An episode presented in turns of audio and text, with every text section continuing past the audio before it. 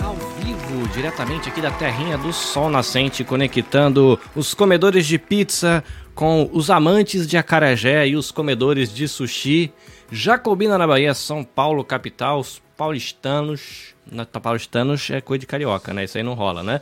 E também, e também eu aqui do Japão. Gente, para nós sermos aqui amigáveis, acolhedores com os nossos queridos ouvintes e net espectadores com deficiência visual, seja pessoas cegas ou com baixa visão, a gente vai começar com uma audiodescrição. Então a gente está transmitindo aqui para algumas plataformas, entre elas o YouTube e o Facebook, numa telinha retangular de fundo azul. Eu estou do lado direito, na parte superior, numa moldura retangular. Eu sou um cara branco, dá para dizer que magricela. Eu tenho barba, bigode e cabelo, mas eu raspo com máquina, então eles são curtinhos. Eu estou usando um fone de ouvido, eu uso um óculos retangular de armação metálica levinha. Primeiro plano tem um microfone, nas minhas costas uma parede branca, logo acima do meu ombro alguns quadrinhos coloridos com fotos da família e lá atrás, ao fundo, dá para ver uma bateria eletrônica, que é o meu xodozinho, um sonho que eu realizei aqui no Japão. Do meu lado esquerdo, no lado esquerdo da tela, também numa moldurazinha, está João Pedro Amorim falando lá de Jacobina, na Bahia. Pode abrir seu microfone. Bem-vindo ao Japão, bem-vindo ao Japão. Abre o seu microfone se a gente não lhe ouve.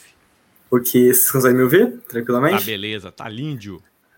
Oi, Carlinhos, tudo bem? Oi, pessoal. Então, eu sou o João Pedro Amorim de Souza. Eu sou um homem negro de 21 anos, tenho cabelo cacheado Tô usando uma camisa social aqui bonitinha, azul escura. e tô aqui na cozinha da minha casa, né? Porque o meu quarto ele basicamente é para dormir. Então ele não funciona para fazer nada que não seja dormir. Então não tem negócio de mesa e tal. Eu tô aqui na cozinha. Então tem um azulejo aqui atrás de mim, né? Que é a parede da cozinha, azulejinho branco, com alguns pontinhos ali de marca de furadeira, de coisas que tinham antes na, na parede. E basicamente esse sou eu. É um prazer estar aqui. Obrigado, tá? Ah, bem legal. Tô feliz de conhecer você e tô aqui na expectativa de conhecer a tua história, que já me contaram um tiquinho dessa história. Você é um garoto muito inteligente, estudante, é legal. Quero conhecer mais sobre você. Patrícia Ramos, minha parceirona no Pamitê, o podcast do Instituto Maria da Penha. Bem-vinda ao Japão de novo. Tudo bem contigo? Deixa eu abrir seu microfone aqui. Oiê! Eu tô bem, tô bem. E, bom, eu sou uma mulher negra, eu tenho cabelos crespos na altura do ombro, eu estou hoje com uma blusa preta, é, eu estou com batom vermelho, meio bordô, e o meu fundo é um fundo branco. Tá uma noite super gostosa aqui em São Paulo. Eu sei que nós estamos em regiões aí, Pedro, João Pedro aí numa região super quente né? Mas aqui em São Paulo aquele tempinho que a gente gosta, aquele tempinho fresquinho. E, e é isso, e vamos para cima aí nessa live hoje. Maravilha. Então eu quero começar com uma rodada aqui, a gente se apresentando, até para o pessoal que conhece a Patrícia conhecer o João e me conhecer, quem me conhece conhecer vocês dois. Pronto, fechando o microfone para tossir, para não ser deselegante. É, e para a gente se conhecer. Então vou começar por mim, que eu sou o anfitrião aqui da casa. Bom, a Nabecast é uma empresa de produção de podcasts. É o meu second job. Eu sou um imigrante aqui no Japão desde dezembro de 2003, sendo que o meu primeiro dia de trabalho foi 25 de dezembro, que saiba que você não é feriado aqui que aqui o feriado é o dia do nascimento do imperador, né? Então, Jesus Cristo tem a ver com a Europa, com a América, América Latina, então a gente não é feriado aqui. O pessoal sabe que tem, mas comemora muito mais Papai Noel do que a data religiosa que a gente guarda no Brasil, por exemplo. Então, eu trabalhei dia 25 de dezembro. TDAH é uma maravilha, né? A gente dá uma volta, vai para não ter nada a ver com o assunto, mas a gente tá lá. Tô aqui com a minha família, sou casado com a Raquel, sou pai do Matheus, que vai fazer 21 anos, sou pai do Nicolas, que vai fazer 9, na verdade acabou de fazer 8, né? Falta um pouquinho para fazer 9. É, eu sou uma pessoa que professa a fé cristã, então aqui eu vivo, no, tenho minha caminhada numa comunidade de fé japonesa que acolheu a comunidade brasileira da nossa cidade, faço voluntariado ali, toco meu violãozinho, por isso também a bateria que está aqui atrás. Como second job, que é a Nabecast, eu produzo conteúdo original e também eu é, edito podcast, como por exemplo o Pamitê.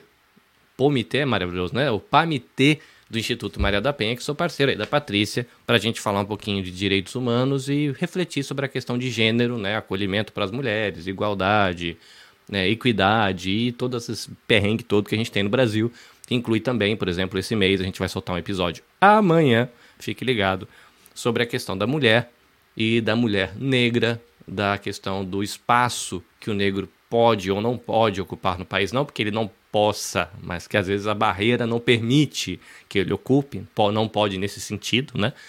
É, enfim, né? Então a gente discute essas coisas no PAMITê e todo o meu trabalho está muito alinhado à área de educação e direitos humanos. Então você que está no YouTube, se você voltar um pouquinho no feed, você vai ver que tem alguns podcasts produzidos ali. Hoje eu estou transmitindo aqui só para o YouTube, mas eu tenho um, um Motiori, por exemplo, tem um QR Code aqui na tela, que é um podcast com, que eu falo com a galera da comunidade brasileira no Japão. Né? Então, quem der uma lida no QR Code que está na tela, vai para esse podcast que é para conversar com a comunidade brasileira aqui. Eu tenho Você Também Pode, que fala com produtores de podcast, em especial os que moram no Japão, mas tem uma galera do Brasil que acompanha. E eu tenho o Ouvidos Viajantes, que é um bebezinho, que é a ideia de tentar mostrar o Japão para pessoas cegas e de baixa visão. Então, é um projeto de experiência de audiodescrição. Eu vou com o gravador para a rua e eu tento tento, né? Tento descrever, ou melhor, áudio descrever os lugares para que o cego, de certa maneira, também possa ver, no caso, ele possa viajar ao Japão com seus ouvidos, por isso ouvidos viajantes. A gente tem muito vlog, muito blog aqui, e é muito imagético, né? Muito Instagram, muito TikTok, e a pessoa segue de baixa visão não pode experimentar isso, então eu acabo fazendo isso para tentar ajudar, né? Um, é simbólico, eu sei que é muito pequeno o alcance também não sou um profissional da área, mas enfim, esse sou eu. É, eu sou um graduando em marketing, já completei os meus quatro semestres. E aí, palminha pro tio velho. Só falta entregar o TCC que atrasou e descobri que só vai ter a matéria no semestre que vem, então né, só ano que vem vou conseguir entregar é, o TCC, mas estamos indo ali, vamos rever a pesquisa, vamos atualizar e ela vai ficar bonitinha. E eu me formo realizando meu sonho, meu sonho, Projeto 50, tiozão universitário, quem sabe entrando no mestrado até os 50. É a meta. Estou com 44 agora, tem tempo.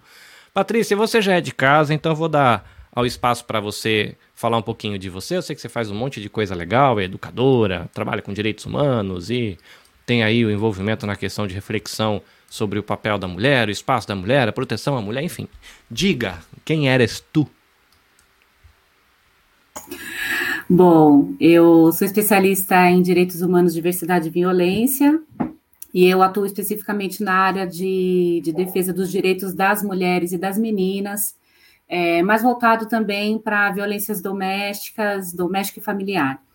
É, eu sou defensora dos direitos da cidadania do Instituto Maria da Penha e podcaster do PAMITê, o Instituto do o podcast do Instituto Maria da Penha.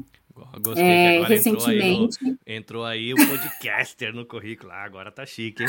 Podcaster, não, eu tô, tô adorando isso de entrar o podcaster, assim, porque é uma, é uma experiência que eu tenho amado muito fazer, assim, porque é dinâmico, esse bate-papo, você encontrar uhum. pessoas, você conectar com pessoas.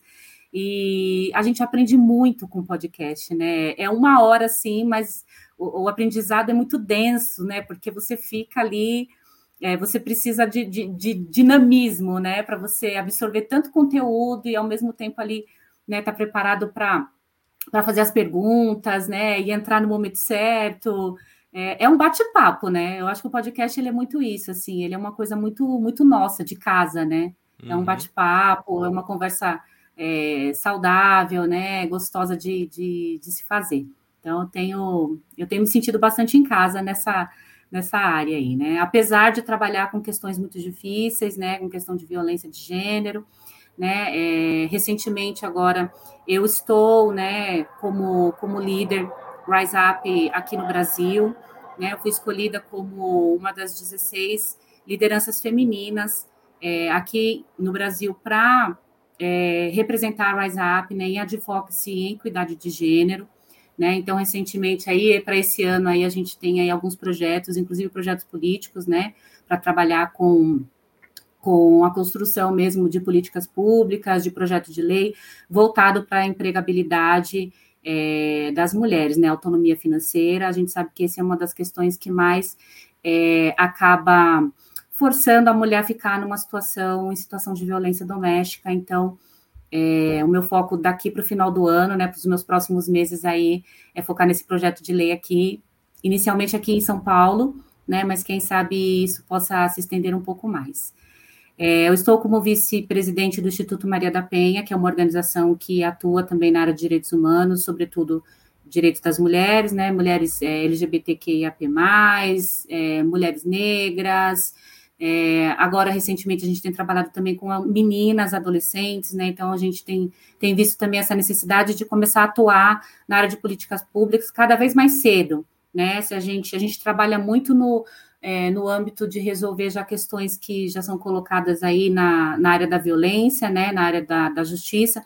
Então, eu acho que começar a pensar nisso de forma preventiva, né? Começar a alcançar essas meninas antes que elas é, cheguem nesse ciclo de violência, né? A gente tem estatísticas muito difíceis, né? A OMS diz que a partir dos 14, dos 14 aos 20 anos, é, três a cada quatro meninas irão sofrer algum tipo de violência. Então, a gente está falando de crianças, de adolescentes aí que já estão lidando com essas questões é, muito cedo na vida. Então, a gente tem sentido essa necessidade de trabalhar com meninas cada vez mais cedo, né? Oportunizando, é, criando meios, né? Meios, inclusive, o João Pedro vai falar muito sobre isso, né? Acho importante, é, porque ele vai trazer essa perspectiva, né? Do, do quão importante é a educação cedo, né? O, o é, chegar na vida é, desses adolescentes. Então, e eu faço muitas outras coisas também mas vamos deixar o protagonismo aqui é, para o João Pedro, que hoje a gente veio para falar dele para ele. e é isso. Muito bem, então o nosso menino de Jacobina, o meu quase conterrâneo. Cara, já, já olha que bonito. É a mamãe que tá dando um apoio técnico aí, ó, que chique. Esse é chapéu da É literalmente a minha mãe. Isso ó, aqui é porque Oi, a gente tá chegando. Boa noite, amores. Boa é que a gente está chegando da solenidade do papai dele, que é guarda municipal e foi condecorado hoje. Ai, que chique. Exatamente. Parabéns. Vem cá, papai, para eles verem você. Yeah, você palminha para a família. Vem cá, papai, para eles verem você. Venha cá, venha cá. Vamos, vamos tentar colocar Tenta é colocar ele em tela, Isso é a energia em tela da cheia aqui, aqui. aqui. Coloca em tela tá, cheia que vai ficar bonito pra gente. Aqui, gente, esse é meu pai. Aqui pra nós embaixo. Um meu querido, bom dia, tudo bem? Mel, boa noite pra vocês, né? É, Carlinhos, ele, inclusive, ele é Prazer conhecer vocês, viu? É um prazer conhecer vocês. A Patrícia. Prazer a Patrícia é de São Paulo, quando as pessoas estavam comigo lá na minha viagem, lembra? Eu vi a foto também. dela da Patrícia. Mas é Ó, minha mãe conhece você, Patrícia, tá vendo? É, diga, diga ele já falou que eu chamo ele de filho, né? Ele já falou que eu adotei ele. Eu comentei porque ela tem ciúmes. Se eu comentar, isso ia virar uma confusão, mas minha mãe Ai, São então deixa pra lá. Quando eu for aí, a gente conversa. Quando eu for aí, a gente conversa. Mas é, é, eu Essa acho é engraçado porque... Bahia né? É, não, mas eu acho gostoso, assim, porque tô aí ouvindo vocês conversando entre vocês e eu sou um baiano meio Nutella, né? Porque como eu cresci no interior de São Paulo, eu perdi o sotaque. Mas me lembra muito o ambiente da minha família quando eu converso com os meus uhum. parentes, né? Então dá aquela coisa do acolhimento, né? Engraçado, né? Ba... Fazer um podcast, né? Baianos perdidos pelo mundo. Mas com é certeza, isso. Com certeza, JP, né? Que tem um apelido interessante aí, JP Amorim. Ah, é... esse aqui já é o meu tio. Oi, tio, dá um alô pessoal. Alô, tio, meu tio bom dia, boa noite. Deixa aqui um pouquinho. A câmera não tá pegando, não. Aí, o meu tio Eugênio. Aqui é o Carlinhos e a Patrícia. Um, de, um, um, está em, no Japão e a outra está em São Paulo, então eles estão aqui conversando comigo hoje. E já tem um papo massa aqui sobre educação. Conecta aí que a gente só consegue assistir ele de onde você quiser. A conversa aqui agora tá tranquilo demais. tava to... A cara tava vazia, mas chegou o povo. Isso, isso agora vai acontecer. Mas enfim, vamos ao, ao que importa. Vamos apresentar para vocês, gente. Lá. Vamos lá. Agora eu posso dizer que eu sou universitário. Falo isso com muito orgulho. Meu Deus do céu, que chique, né? Eu sou universitário. Eu sou recém-aprovado no curso de Ciências Políticas pela Universidade de Drexel, nos Estados Unidos. Além disso, eu sou cofundador da startup educacional Fundação Sapiência. Eu sou formado como técnico em informática pelo Instituto Federal de Educação, Ciência e Tecnologia da Bahia, o meu querido IFBA. Além disso, sou estagiário em gestão de projetos no Instituto FI, que é uma empresa lá do Rio de Janeiro, mas que eu trabalho daqui de Jacobina. Eu sou ex-aluno da Academia de Jovens Lideranças da América Latina, a LALA. Sou também ex-aluno do Fórum Internacional de Jovens Diplomatas, que aconteceu em Londres em 2021, que foi virtual também. Já fui bolsista em alguns programas é, nacionais e internacionais, como o Perifa Connection, que tem a ver com ativismo socioambiental, e também o Asper Institute, que é um programa de liderança fundado em Harvard, que eu fui bolsista ainda esse ano. Eu já fui voluntário em várias organizações educacionais, como Tocando em Frente, a Politize, a Fundação Estudar, Movimento Choice, o Language Leverage, que é o LangLev, e basicamente eu sou interessado em tudo que envolve educação, esportes, negritude e principalmente comunicação. Isso que é de família, né? Todo mundo aqui conversa bastante, então uh, eu acho que eu puxei isso da minha família mesmo. Então, basicamente, né, em poucas linhas, esse sou eu.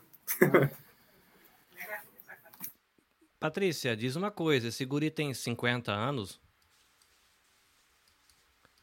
Que o rapaz estudou Sim, mais do percebeu, que... né? né? Foi que uns é, assuntos não dorme que... também, né? É. Enfim, não, é interessante, né? Primeiro pela temática, né? Porque a, a temática é, é muito madura, é, considerando que a gente espera, às vezes, que um garoto de 20 anos esteja interessado apenas em TikTok, né? Coisa de velho preconceituoso, mas fala, ah, molecado de 20, 20 anos não tá, quer nada, só quer beber cerveja, procurar a mulherada ou os namorados, dependendo do jovem, e fazer TikTok, né? não tá afim de mais nada, né? E, e um garoto que tá indo por um outro caminho. E aqui eu vou, vou fazer uma pergunta que eu não, não quero soar desrespeitoso, mas é uma pergunta de quem veio do Sudeste, né? Eu cresci no Sudeste, e lá no Sudeste a gente tem aquele problema de que a gente acha que o Sudeste é o centro do mundo, né? De que tudo acontece em São Paulo e a gente tem essa sensação porque tem muita gente que está fazendo as coisas no Nordeste e quando quer que o projeto cresce, vai para o Sudeste. O pessoal está no Sul, a empresa começa a dar certo, vai para o eixo Sudeste. E você está falando um monte de coisa aí que na minha cabeça, quando vem Jacobina, Bahia, me passa na minha imagem, tá? Eu saía muitos anos do. tá, 40 anos fora da Bahia. É, me, me vem uma imagem numa cidade pequena e como cidade pequena, fora desse eixo do Rio-São Paulo, um lugar onde haveria poucas oportunidades. E você está falando um monte de coisa aí que eu nunca ouvi falar, que foram oportunidades que eu que estou no eixo Rio-São Paulo, ou pelo menos estava há 20 anos, nunca ouvi falar. Então, conta um pouquinho pra gente, João Pedro, que aí é uma curiosidade mesmo, assim, de, de saber, e eu acho que é até importante para outros jovens do Nordeste, do Norte do país, como é que um cara de uma cidade que Jacobina, que eu saiba, não é uma cidade gigantesca, não é uma grande megalópole, né? Uma cidade que eu saiba relativamente pequena. Como é que um garoto de uma cidade pequena teve acesso a tanta coisa, né? Fora desse eixo que a gente acha que é o eixo onde as coisas acontecem no Brasil. Conta um pouquinho como é que foi a tua formação. A gente brincou, mas você é um cara jovem. E é um cara jovem que sabe muita coisa. E estudou muita coisa. Então conta um pouquinho assim, resgata um pouquinho. Você teve contato com inglês na juventude? Alguém te apresentou um projeto quando você estava no primário? Sei lá. Conta um pouco da tua jornada. O que, que levou esse cara de 20 anos tá onde você tá? Né? Que você não tem uma formação muito comum, me parece, para o jovem brasileiro. Você é meio um ponto fora da curva. E eu fiquei curioso de saber um pouco dessa sua jornada. Você é jovem, mas tem uma jornada aí. Conta um pouquinho dessa jornada pra gente, por favor. Então, Carlinhos, eu acho que a gente entra num ponto bem paradoxal, porque ao mesmo tempo que eu sou a exceção à regra, eu sou vários. Eu sou, eu sou várias, assim, vários padrões, no sentido de, não, não tem necessariamente pessoas tão diferentes quanto a mim no meu contexto. E aí começa, né, a questão da história. Cara, é muito interessante, porque, assim, Jacobina realmente não é uma cidade lá muito grande. Jacobina tem 80 mil habitantes, né? Um bairro de São Paulo é maior que Jacobina. então, então já começa por esse detalhe, né? Mas o que é que acontece? Uh, a educação sempre foi parte da minha vida, no sentido dos meus pais sempre me incentivarem a estudar. Uh, eu venho da família de baixa renda, assim, baixa renda mesmo, pai guarda municipal. Minha mãe sempre foi dona de casa e agora ela trabalha como merendeira. Então, tipo assim, a gente nunca teve uma grande aquisição financeira. Então, assim, muitas das coisas que aconteceram na minha vida, né, vieram a partir da pandemia. E aí, pasma, né? Como assim a partir da pandemia? É aí que vem um fato interessante. Eu sempre fui um ótimo aluno, sempre fui um aluno de destaque na escola, então isso foi uma coisa que eu sempre usei para me destacar, porque eu acho que durante a minha infância eu sempre fui acostumado a não ser visto. Isso é uma coisa que eu sempre uh, reforço quando eu vou falar sobre a minha história. A minha infância é baseada muito em bullying. Né? Justamente. Isso é um problema bem estrutural querer... na cultura japonesa. Exato. Até uma curiosidade, né? Aqui a gente chama uhum. de idime. É, e é um problema não só recorrente, como é uma questão cultural. Do mesmo jeito que a gente tem no Brasil o racismo, que ele é cultural Sim. e estrutural, a gente tem o, o, uma questão de gênero que é cultural e estrutural, o bullying ele é cultural e estrutural dentro da cultura japonesa. O bullying é padrão. Se você, se você é o veterano e tem a pessoa que está abaixo, porque a sociedade é muito é, verticalizada, né? Perdão por interromper, mas é só uma curiosidade é, cultural aqui, que isso é um problema sério aqui também. Aham. Uhum. Não, não, tudo bem, tranquilo. E aí, assim, quando você volta para o contexto de educação e de estudos, eu, por ser um, sempre ter que ser um ótimo estudante, né, me colocar nisso, me cobrar bastante isso, uh, eu acabei traçando uma linha bem específica. Quando eu tinha 15, eu queria muito ser jornalista, eu falei, cara, eu quero estudar na UFBA, porque né, já, o mundo para mim é Bahia, né? Era Bahia. Eu não consegui pensar em São Paulo, etc. Até porque, como que eu ia morar em São Paulo, né? Assim, o lugar que eu não tenho um parente, eu já, você já tesoura, né? Você já corta da linha de opções. Então, assim, Salvador era a via mais próxima porque é a capital e eu tô perto uhum. de casa. Então, isso com 15 anos, né? Ah, não, quero, eu trabalho com comunicação, eu acho que eu escrevo bem, falo bem, quero ir para jornalismo. E aí eu fui trabalhando isso na minha ideia. E para o IFBA, né, que é o ensino técnico que eu fiz, foi ensino médio técnico. Então por isso que eu falo com os formados em informática. Foi um ensino médio de quatro anos, ao invés dos três convencionais, né, que existem uh, geralmente nas escolas comuns. Né. O IFBA é ensino federal público, né, ensino de qualidade. Então eu fiz o processo seletivo para poder entrar no IFBA. Passei em 2017. E aí comecei a estudar no IFBA. Foi lá que eu tive os primeiros acessos a oportunidades além do que, tá, do que eu estou acostumado. Então, comecei a entender que existia iniciação científica, que, que existia Olimpíadas do Conhecimento, que existia, tipo assim, um monte de coisa, né? Programas de intercâmbio, por exemplo. Tudo isso eu descobri no IFBA, né? Que existiam todo um leque educacional que não fosse só mesmo passar de ano, passar no Enem e ir para a faculdade, passar na faculdade e arrumar um trabalho. Então, comecei a ver que a vida tem bem mais opções e nuances, né? E é algo bem interessante quando falo sobre Nordeste, Uh, justamente, né? Falar sobre o Sudeste é sempre tipo assim, ah não, quando você quer evoluir, vá para o Sudeste. Porém, quando você pega o número de estudantes que são premiados, geralmente em competições científicas, competições de Olimpíadas, são sempre é sempre o Nordeste, né? O carro-chefe é o Nordeste. Eu lembro que eu um tenho, amigo meu em São Paulo. Eu tenho um, pode falar. um conhecido que ele ele mora, cara, será que é Ceará? Eu não vou lembrar qual é o estado agora, de cabeça. É, eu como a gente como crescido, né, em São Paulo, a gente, gente até o pessoal briga aqui, o pessoal que é do norte, do nordeste, às vezes briga com a gente aqui, que a gente que é de São Paulo, tudo que tem o que a gente diz que é sotaque, a gente coloca como Nordeste. Aí o pessoal que é do Norte fica ofendido. Falei, cara, vocês não estudam geografia na escola, não? E na verdade que eu tenho dificuldade com isso e eu acho que muita gente de São Paulo também tem. Tudo que tem sotaque a gente coloca como Nordeste, né? É, enfim, estou generalizando, eu sei que generalização não é muito adequado, mas mudando de assunto, voltando, é, essa pessoa é, citando essa questão de que você falou, né, de poxa, você vai ver os campeões, sei lá, Olimpíada Internacional de Matemática, você vai ver tem uma galera lá do norte do nordeste. Né? E ele, e ele fez um post um tempo atrás que ele fala: Cara, eu tô cansado de levar o Brasil nas costas e a galera dizer que são eles que fazem o negócio andar. Porque você vê startup, né? Por exemplo, uma coisa que eu não sabia descobrir recentemente, a referência mundial em é, segurança de internet, que é uma empresa, é uma startup do Nordeste. E ela é referência para o mundo. Eu falei, cara, primeiro que eu não sabia nem que era brasileira, quanto mais nordestina. Né? Então, eu não vou lembrar, acho que é Taurus, alguma coisa assim, a empresa. Mas a gente não conhece, né? Fica focando muito naquele mundinho, né? A gente tem uma grande sistema de televisão que é no Rio de Janeiro e que pinta o Rio de Janeiro como se fosse o centro do mundo. Né, não dá muito foco né, para as outras coisas. A gente não recebe isso, né? Como se. É uma crítica, inclusive, que eu, rece... eu ouvi de uma, uma moça negra numa live que eu fiz. Ela fala assim: cara, pensa num brasileiro. Um jovem brasileiro médio. O que, que você pensa? Você pensa num cara branco de classe média alta do Leblon. Eu falei, cara, isso é Rede Globo. Isso não é o jovem brasileiro. A gente tem jovem brasileiro ribeirinho, a gente tem jovem brasileiro nordestino, a gente tem jovem brasileiro sulista, a gente tem jovem negro, jovem é, indígena, a gente tem jovem branco, a gente tem jovem loiro, ruivo, a gente tem pardo.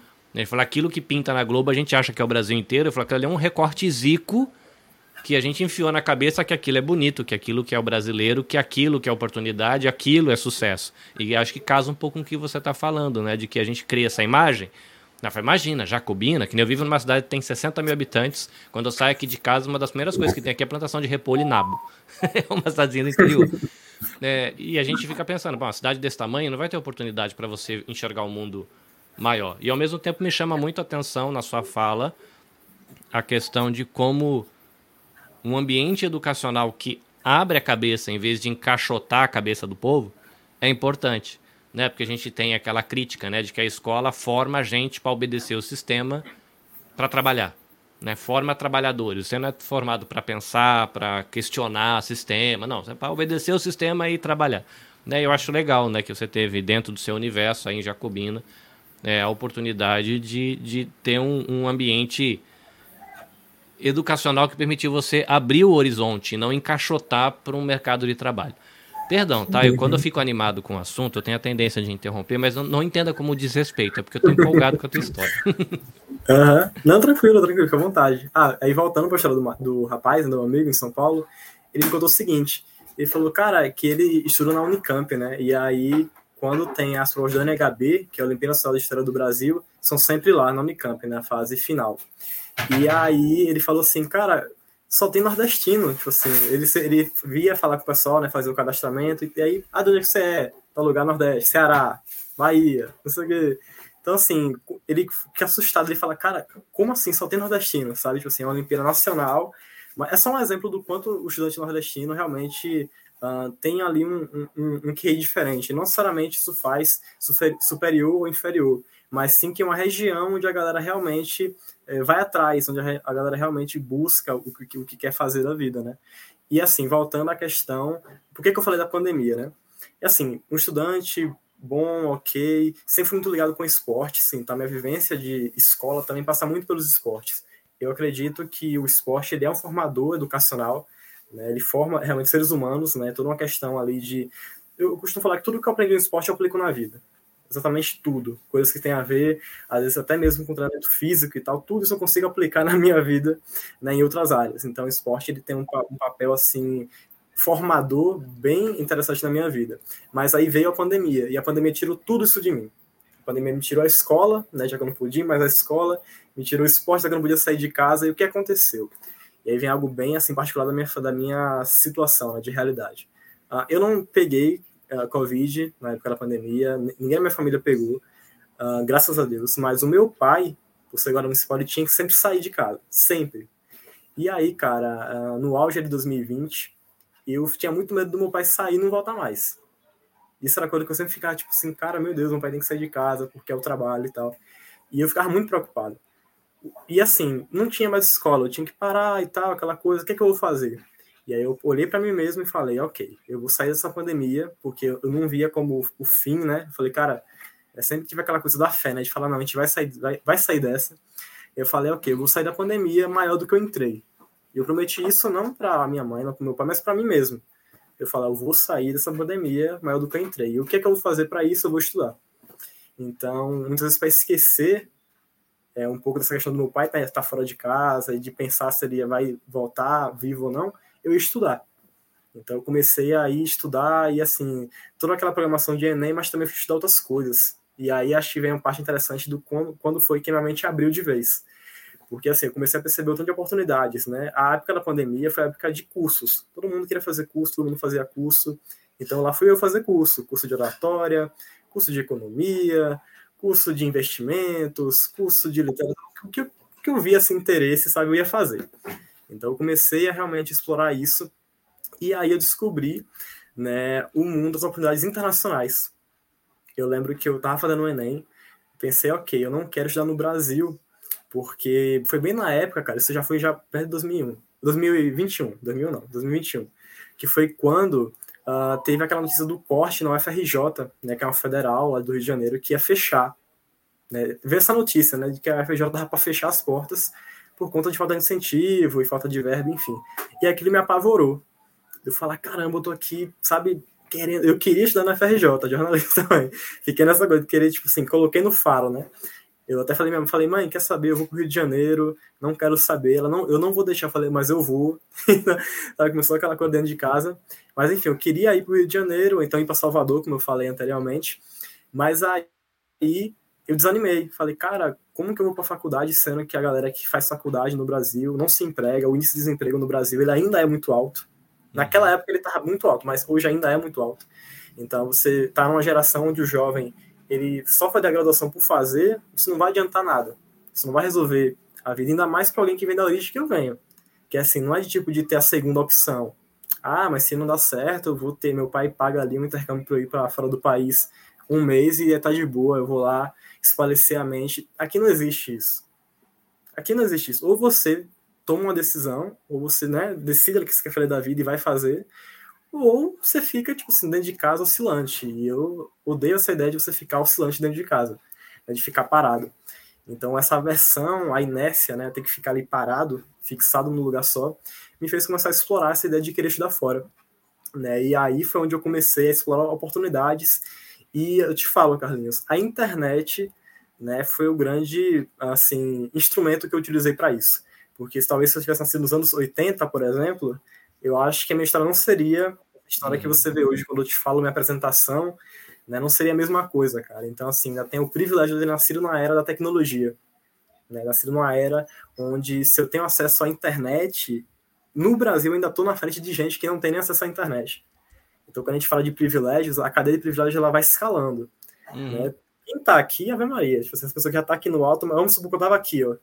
Ter acesso à internet já me colocou aqui, mas tem um monte de gente aqui embaixo também ainda. Então, esse detalhe de ter acesso à internet, cara, eu falava, tudo ia no Google, pesquisar, YouTube, etc. Foram os meus tutores, vamos dizer assim, de oportunidades. E aí eu comecei a usar redes sociais também, quando você fala sobre TikTok, é algo interessante, né? Uh, é meio que o fruto da geração, né? Você ter ali uma geração que vai sendo condicionada a ficar um pouco mais desligada de certas coisas e se focar bem mais no entretenimento mais apelativo, etc. Mas no meu caso, eu usei redes sociais para poder, é, assim, ter como esponja de oportunidades. Então, meu Instagram, comecei a seguir perfil que, que divulgava oportunidade, pessoas que estudavam fora do país, etc. Tudo isso para poder ir acumulando, né? E poder uhum. aprendendo coisa. Então, eu acho que esse foi o grande caminho, esse foi o grande despertar que eu Você tive, né? fez uma uhum. coisa, inclusive, que é chamado de uso inteligente da, da internet, que você furou o algoritmo. Né? Você não deixou o algoritmo ficar trazendo o que o algoritmo acha que é relevante para você. E você foi intencional no teu uso de rede social, que inclusive isso faz muita diferença, porque às vezes você vê um, por exemplo, eu brinco com a minha esposa, né? Eu tô com vontade de, de emagrecer um golinho porque eu tô criando barriga porque passei dos 40. E aí quando aparece alguma coisa de calistenia, né, exercício físico em casa, né, que pendurando nas coisas, eu paro para assistir. O algoritmo agora só traz vídeo de gente de academia. Eu, cara, eu não tenho vontade nenhuma de ir pra academia. Sou meio apático com esse negócio. Eu sei que é importante, mas não curto. Mas é engraçado, o algoritmo acha que isso é relevante para mim, ele fica trazendo. Se eu for me deixar levar, eu tô ralado, né? Que é ele que vai ditar o que enche a minha cabeça, o que alimenta os meus sonhos, o que alimenta é, o que você acha que é bom, que é ruim, né? O algoritmo vai moldando você, né? Muito perigoso isso. Mas legal, o jeito que o uso que você fez é muito, muito sábio, né? Eu acho que dá pra gente colocar assim. Exatamente, exatamente. Então, assim, para mim, meu contexto foi ali onde eu vi a oportunidade, assim, ideal, né? Então, aí eu comecei a explorar oportunidades, a aplicar para diversas coisas, né? Tipo assim, organizações, etc. É aí onde aparece o currículo, né? De, assim, ah, aprovado em tal coisa, porque eu realmente fui atrás. Então, quando eu vi ali, ah, tal edital de um programa de jovens lideranças, lá de 15 a 20 anos. Se eu tava na idade, eu falei, pronto, vou aplicar para esse aqui. Cara, a minha tristeza é que, assim, eu até gosto de comentar que eu descobri ainda tarde. Eu falo, cara, se eu descubro isso quando eu estava no primeiro ano do ensino médio, meu Deus, o que eu poderia ter feito? Sabe, eu já estava no último ano, pandemia. Então, assim, tomar a decisão de ir para fora do país, assim, uma coisa. É uma decisão, sim, ousada, porque é, é, é muito sobre você olhar para um algoritmo que já está pronto, né, com uma conta que já está feita, e você falar, não, eu quero mudar esse resultado aí sabe? Quero, tipo, quero inverter um sinal, quero fazer uma transferência de lá para cá, equilibrar isso aí, poder mudar o resultado. Então, quando eu paro para analisar hoje essa decisão que eu tomei lá na pandemia, que se estendeu, né, durante os anos até agora, 2023, é muito sobre isso. Então, ali nasceu um novo João. É, eu costumo dizer, ah, eu tenho até aqui, né, para a referência ao livro, né, na verdade no, no, no, título, né, que é a metamorfose. Eu costumo dizer que eu sofri uma, uma grande metamorfose na minha vida, onde é, eu costumo ouvir assim, aquela palavra de que quando uma borboleta cria asas, né, ela nunca mais volta a rastejar. Então é, é meio que assim que eu me sinto. Quando você é, vai para um outro nível, né? Parece que a mente abre um plug que você não consegue mais fechar. Uma vez que está aberto, você começa a ver o mundo de outras maneiras. E aí o que é mais triste nesse sentido, né? É quando você olha ao seu redor e você se percebe pensando diferente. Né? Você fala com seus amigos e amigas, a galera parece que está indo num ritmo ali que você fala, cara, por que, que só eu tô vendo que isso não tá certo? Sabe? Então por isso que eu falo que é uma metamorfose né? Porque realmente parece que você vai de um ponto para o outro e uma vez que você vai, você não volta mais. Você então, nisso você vai perdendo pessoas, tá sentindo, essa frustração que você está sentindo de conversar com as pessoas e não se parece que não está na mesma frequência, né? Você não está conversando sobre as mesmas coisas. Sim. É muito do sofrimento que a galera que entra em produção de podcast sofre. Porque você começa a ter troca com as pessoas e você conversa com um engenheiro, depois você conversa com um psicólogo, aí você conversa com um terapeuta, conversa com um educador, conversa com um atleta. Aquilo te transforma. Você não percebe, mas você muda. Um ano depois, você vai conversar com os teus amigos, por exemplo, da gente aqui, imigrante, na fábrica, e a galera fala de uns assuntos você fala assim, nossa, velho, mas o mundo é tão grande. Sério que a gente vai ter que conversar disso? É curioso isso, né? Como leituras e contatos e, e, troca com as pessoas podem, né? Queira ou não queira, a leitura também é uma troca com alguém, só que deixou o registro escrito, né? né? Como isso realmente moda, moda, muda a gente. Interessante. Uhum. Eu acho que uma coisa bem interessante também que eu posso falar é que quando a gente conta, parece que é um discurso super tipo assim, ah, meu Deus, ele acordou e que incrível isso, que legal, mas assim, eu acho que é importante também é não romantizar tudo. Eu costumo dizer que a transformação que eu tive na minha vida, ela, ela foi baseada também em dor. Em você falar, cara, você se entender diferente, se entender, falar, cara, ok, você tá ali, sabe, o seu propósito está indo para um outro canto, você tem que sustentar isso. E sustentar decisões não é fácil. Né? Hoje eu tenho 21 anos. Né? Eu mesmo ouvi de uma moça no Instagram que a, ela conta que a maioridade, né, tipo assim, o adulto a partir dos 20, né, ele é um, um adulto de um ano. Né? Ela conta assim, a partir dos 20 anos até então, na conta dela seria um adulto de dois anos. E isso é uma conta um pouco interessante, porque assim, ao mesmo tempo que eu já sou, eu não sou tão no, novo demais, né? Não sou mais tão novinho assim, mas também não sou velho, né? Eu tô ali na idade, eu sou jovem, né? Eu sou jovem. E às vezes a gente coloca um peso nas costas, que eu falo, cara, parece que eu tô arrastando é, a minha família junto também, porque é muito sobre isso também. Quando eu, falo, olho para a educação e olho para o que eu quero ser no futuro, para a profissão que eu quero exercer, para a casa que eu almejo ter, para o carro que eu almejo ter, é muito sobre também uh, o que eu me acostumei a ver no meu ciclo. As histórias que estão nos meus tios, do meu pai, dos meus avós, de pessoas que tiveram sonhos cortados, que talvez se nascesse na minha época poderiam ter sido outra coisa do que o que foram no, fim. E isso é uma conclusão que, sabe, confesso que não me deixa contente saber que provavelmente o sonho que meu pai tinha ele nunca conseguiu realizar. Então, é o tipo de temática que a gente fala, cara, é uma luta que não é só. Não é só o João que, que tá indo para fora, não é só o João que tá fazendo tal coisa, não é só o João que foi aprovado em tal coisa. É muito sobre a família também. Né? Então, a minha luta é essa. A minha luta é para ver os meus, né? Eu, é tipo assim, é uma coisa é comigo. Depois de mim, eu quero que os meus, no caso, meus primos, que são mais novos, meu irmão, que é mais novo, já tenham uma outra visão. E isso eu vi depois que eu consegui sair do país pela primeira vez, né? Isso foi uma coisa bem interessante, que eu aluguei uma bolsa para ficar um mês na França, uma bolsa de intercâmbio, né?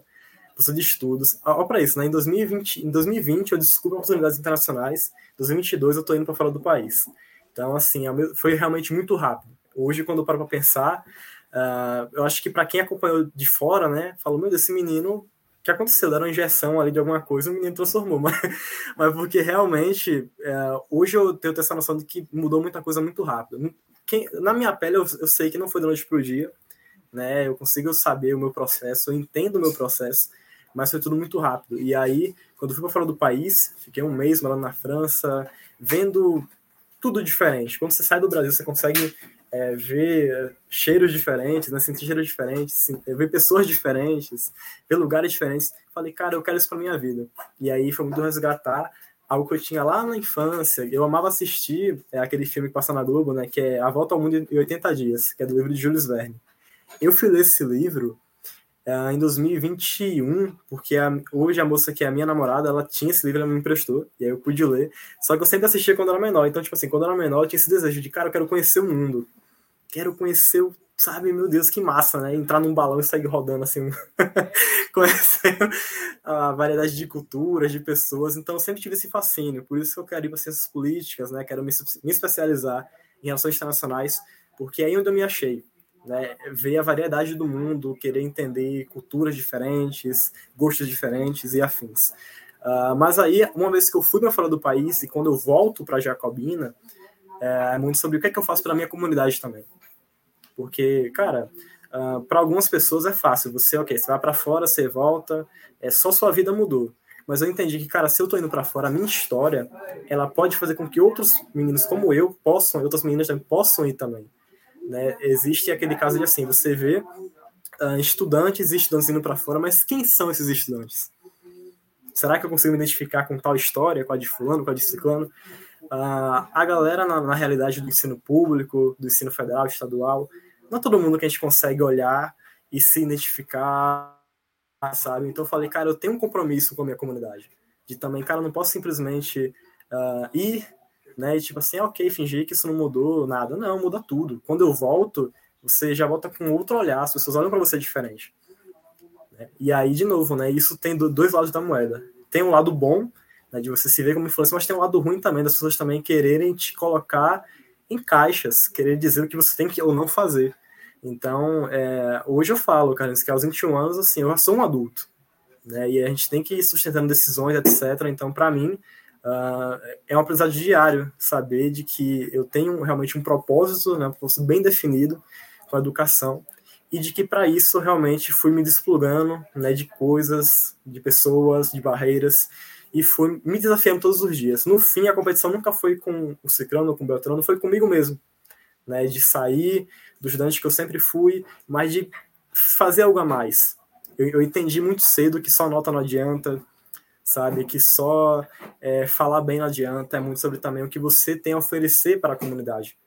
E aí foi aí que eu comecei a basicamente mudar né, minha trajetória. Vou, vou mostrar para vocês uma coisa aqui interessante.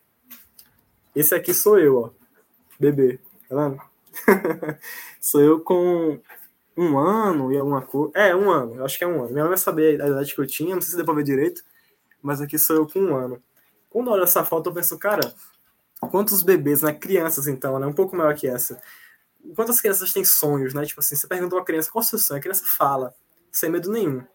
Quando a gente vai crescendo, a gente começa a ter isso. Que eu achava o máximo, você começa o caminhão do lixo que amassava as coisas. Eu queria ser lixeiro. eu falei, mãe, eu quero crescer e ser lixeiro. Sim. A criança Sabe fala. que isso, isso que vocês estão falando é uma coisa bastante interessante. Eu, tô fal... eu, eu já ouvi o, o, um pouco da. Eu já fui ouvir o João é, dar uma palestra para contar a história dele na USP para estudantes né, do cursinho Poli, né?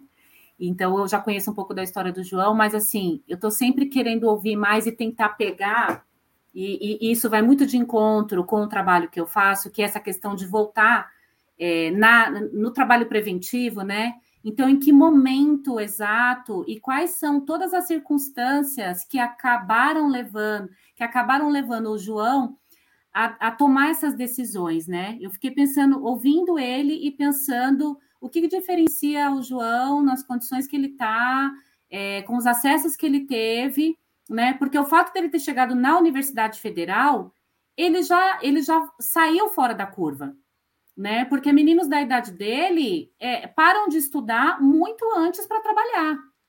Então, eu, eu, fiquei tentando analisar vários, vários fatores, né? Eu acho que um dos fatores principais, por exemplo, é o que a gente viu logo no começo da live, que é a questão familiar, né? Quando você tem um núcleo familiar que te apoia, que te acolhe, né, e que te incentiva a fazer isso, é, te dá um suporte, né, te dá um suporte. E aí a gente vai, é, vai pensando, né, conforme ele vai contando, eu vou tentando imaginar qual que foi essa, essa trajetória e essa trilha, em que momento o João teve todas essas é, oportunidades de poder parar para pensar em, ok, eu posso estudar, ok, eu posso focar nisso, porque a, a pandemia, ela, ele, ele é, foi, foi criado aí por, por questões que ele não pôde decidir, uma oportunidade dele parar, respirar e falar, bom, eu tenho que fazer alguma coisa. Mas houve por trás disso toda uma, uma, uma estrutura, né, uma base é, familiar, né? E eu não estou falando assim, por exemplo, de, de, contextos familiares padronizados, né? E, e eu estou falando de, de uma base familiar, isso poderia ser de uma mãe solo, isso poderia ser de um irmão, isso poderia ser de tias, avós que estão aí criando seus netos, né? É, não é não é essa questão, né? A questão é em que momento o João se sentiu seguro para planejar o seu próprio futuro, porque os adolescentes, do modo geral, não tem essa opção.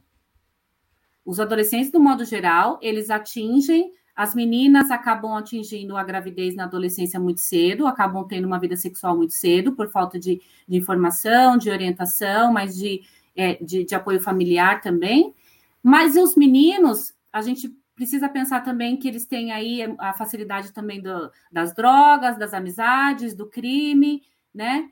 Então, em que momento, de fato, o que, que fez é, é, a vida do João mudar? Não foi exatamente, eu acho que isso que, sobre o que ele está falando. É muito antes disso. Provavelmente é muito, muito antes disso, né? E isso é muito interessante, porque a gente vai entrar nessa pergunta de o que, que acontece quando um jovem no interior se propõe a sonhar. E o João ele se propôs a sonhar porque ele teve uma, uma, uma base né, familiar, apesar de, de, de ter um nível social é, é, e econômico é, baixo, ele ainda assim ele teve aí um incentivo familiar, ele teve um apoio familiar, uma, uma, uma estrutura que desse essa oportunidade para que ele pudesse é, se planejar, né? Então ele foi quebrando, furando, como ele mesmo disse, né? Ele foi furando essas bolhas, furando, furando, furando, furando, furando, e é um funil, né? porque ele provavelmente foi se deparando com outras questões, e aí a gente sabe que essa bolha, para nós, começa lá atrás, já por questões raciais, né? Então, a gente já está muito, muito atrás, né, João? Acho que você pode é, falar melhor sobre isso, né?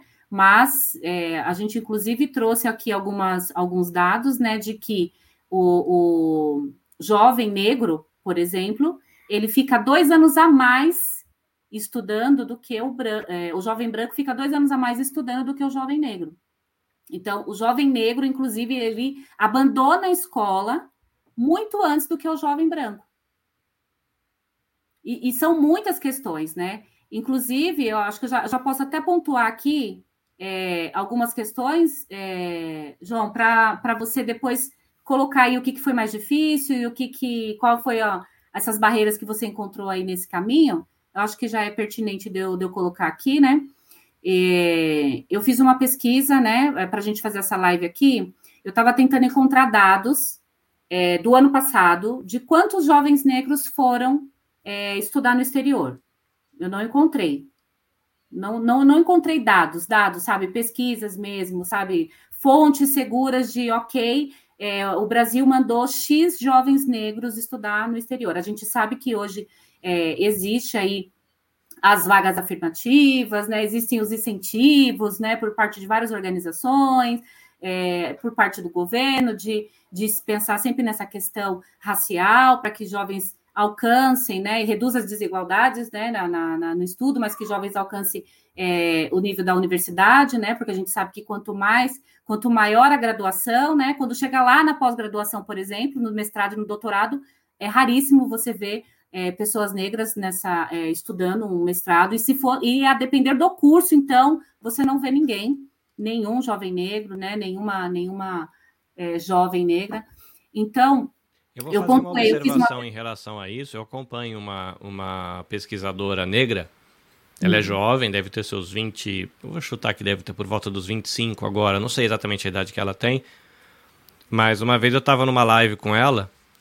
Eu não lembro se ela estava numa das, daquelas gravações com a gente no, no Pamitê. Que teve uma que eu fiz com a professora Regina, com um grupo, e ela faz parte desse grupo, mas acho que nessa gravação ela não estava. É uma, ela faz parte de uma equipe chamada Agostinha. São três meninas que refletem uhum. sobre negritude, cristandade e história do povo negro e tal. E ela hoje, não sei, acho que ela mora nos Estados Unidos, mas ela estava falando justamente isso, né? De que a cada nível que ela subia, e o João Pedro falou assim: quantas pessoas como eu eu encontro nessa jornada? Com, quando eu fui furando, quantas pessoas com quem eu me identificasse? Ela falava, cara, a cada nível que eu subi, eu encontrei menos gente como eu, a ponto dela estar tá agora, acho que no doutorado, se eu não tiver errado, ela é a única ou tem duas pessoas. Eu não vou lembrar o número, tá? Tô aqui citando ela, eu posso estar errado, mas era algo assim, sei lá, ela estava na escola, tinha metade de negros. Ela foi para o segundo grau, era 25%. Ela entrou na universidade, era 10%. Ela foi no mestrado, era 3%. Agora ela está no doutorado, ou ela está sozinha ou é 2%. E ela fala assim, cara, a galera é toda branca. Você não vê negro. E aí, ela, aí ela, ela lança o questionamento, ou pelo menos assim, as discussões, não vou dizer nem que ela lança, porque dá a impressão que ela falou e ela pode não ter falado e fica ruim. É, as discussões que o grupo que ela trabalha propõe é do tipo: será que isso é só coincidência? É só porque negro não tá afim? Ah, não, é coincidência. É todo mundo branco de classe média aqui, mas é coincidência, porque o cara não tava afim, por isso que não virou classe média. Né? Até não se esforçou uma... o suficiente, né? É sempre é, assim, tem, né? Um, tem, um de... tem, tem uns detalhes meio esquisitos, assim, da história do Brasil, né? Que, por exemplo, é, eu sempre achei que verde, amarelo, azul e branco das cores da nossa bandeira fossem, né? Vegetação, ouro, não sei o que, você vai ver que não é. Quando você pega lá da bandeira imperial, é o verde da família Bragança, o dourado da família imperial de não sei que país, de não sei do que, que era casado com a mulher de não sei do quem, o azul era representando a outra família, não sei o que. Aí quando a gente vai puxar esse fiozinho de história, sem desmerecer quem trabalha e rala hoje para administrar uma fazenda que era o tamanho de uma cidade, às vezes essa pessoa que está na cabeça de, um, de, um, de uma empresa gigantesca hoje é herdeiro direto de uma linhagem que vem de lá de trás do império. E o cara que está se estrepando de pedreiro e de catador de lixo vem de uma linhagem do cara que foi sequestrado na África. Aí você olha e fala: não, é porque não tem vontade de crescer. Que se tivesse afim de trabalhar, ele acordava cedo às 5 da manhã e era classe média igual eu que sou branco. Falou, velho, né? Tu acordou de manhã com um sobrenome que se você falar assim, meu pai vai vir aqui resolver, todo mundo faz xixi nas calças. E o outro coitado lá, se ele falar meu pai vem aqui resolver, ele chama o camburão para levar embora. Desculpa o exagero, mas é diferente, né? É, é, curioso a gente pensar nisso, nessa questão de, de o quanto, em especial, o jovem negro, ou vamos colocar até o jovem nordestino, pode alcançar esses espaços dentro da, da estrutura social brasileira, quando existem algumas travas invisíveis aí que a gente não discute, quando discute acha que é mentira ou não enxerga. Né? O João falou de que às vezes as pessoas não enxergam o que eu estou enxergando. Né? Por que, que meu pai teve que ter o sonho dele tolhido? Por que, que ele não pôde sonhar? E por que a pessoa que estava na cidade vizinha, ou a pessoa que é de uma classe social diferente, teve o direito de sonhar? Porque a minha família não pode sonhar, né? E entra na pergunta que você faz: o que acontece quando um cara do interior resolve sonhar? E vamos colocar outra camada: um cara do interior de um estado do Nordeste, um cara do interior do estado do Nordeste, um cara negro. E você tem outras camadas aí que vão te dar. Você sonhar, você pode, é de graça. Mas não, mas eu posso viver esse sonho? Bom, aí é uma outra coisa, né? Se você vai ter espaço para viver esse sonho, ou como o João falou, pô, eu tive que estudar pra caramba. O que eu ouço muito de jovens, dá pra, dá pra olhar na minha cara, né, gente? Eu tô, sou um cara branquelo aprendendo com pessoas negras. É, eu ouço muito do povo negro que fala, cara, para mim ser igual à média, eu tive que me matar de estudar porque eu não era aceito. Ou eu era o melhor da sala, ou eu não era aceito como a média. Se eu fosse a média, eu era rejeitado. Eu tinha que ser o melhor para ser aceito na média. Aí você fala, pô, é cruel, né? É um negócio meio doente. Perdão, Patrícia, vai lá. Porque esse assunto eu acho que é, é eu como eu sempre digo, né, que é, eu entro nessa, eu trabalho com essa área de educação e direitos humanos porque eu vejo a importância disso. E eu fico feliz de ser, eu sou homem, cis, hétero, branco, religioso e de fé cristã. Então, para muita gente é o símbolo da desgraça brasileira, né? Mas é, eu tenho ponte de diálogos para conversar com a galera LGBT, com a galera negra, com a galera feminista. E eu posso ter tópicos que eu não concordo 100%. Mas é interessante ter essa troca e eu poder aprender, sendo homem, cis, hétero, branco, religioso e cristão. De você fazer essas trocas e aprender. E eu, como homem branco, que minha, minha bisavó, a minha avó, ela tem o tom de pele de vocês. A minha bisavó, ela tinha o tom de pele vermelho, porque ela era descendente de escravo com índio. Mas eu perdi, porque casaram com um monte de branquela no meio do caminho. Mas eu fico feliz de hoje, sendo um cara branco, poder sentar numa mesa e conversar sobre esse tipo de coisa e sentar e ficar quietinho e ouvir uma mulher falar para ver qual é a perspectiva das, das, das muitas linhas que o feminismo propõe e o que a gente pode aprender com aquilo, que um homem negro fala, do que uma mulher indígena fala, de que até o próprio movimento LGBT, quando fala de violência, o que, que a gente tem para refletir sobre o que, que a nossa cultura brasileira faz com esse povo.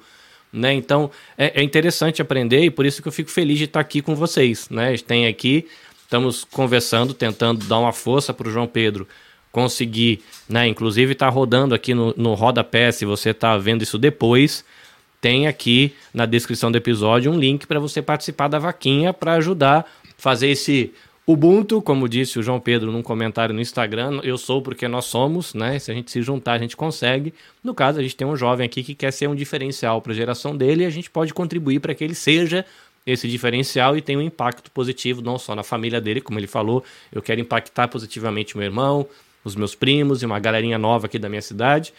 Mas a gente pode também, de repente, por causa do que viverá João Pedro, abrir caminho para muito mais gente. Então eu fico muito feliz de de colocar essa estrutura da Anabecast a serviço desse tipo de reflexão. Isso que a Patrícia está dizendo, né, de, das dificuldades, dos desafios, quanta gente vai para o exterior ou não, isso é muito importante. Estou devolvendo para você o microfone. Perdão pela minha paixonite no assunto. Essa semana eu vi uma, eu ouvi uma reflexão, é, não me lembro aonde exatamente, mas essa reflexão trazia o seguinte pensamento, né? Nós somos a origem de tudo nós somos a origem da humanidade. Mas você conhece algum negro herdeiro? E essa, essa reflexão foi uma coisa que me, assim, né, causa um pouco de, de raiva, chega a causar até um pouco de raiva, né? Porque a gente não precisaria estar passando por isso que a gente está passando, mas ok, estamos aqui. É, voltando nessa questão da pesquisa, né? Não encontrei dados, né? A gente sabe que tem algumas organizações agora que, inclusive, estão focadas para para vagas afirmativas, né? E eles têm todo um processo de mentoria, eles têm todo um processo de. Mas até para chegar nessas organizações também existe toda uma trajetória. Não é só você chegar nessa organização e falar, ok, eu sou um, eu sou uma pessoa negra e eu quero participar dessa vaga afirmativa e tal. Não, você precisa também. É, é, como fala, cumprir alguns requisitos, né? E a gente vai vai entendendo como todo esse sistema vai funcionando. Porque, de um modo geral, ele continua ainda funcionando de forma estruturada para que atinja uma parcela muito mínima da população. Apesar dos, dos, pequenos avanços, a gente ainda consegue, nós que estamos aqui do, né, do lado de cá, a gente ainda consegue ver que ainda é para uma parcela muito pequena.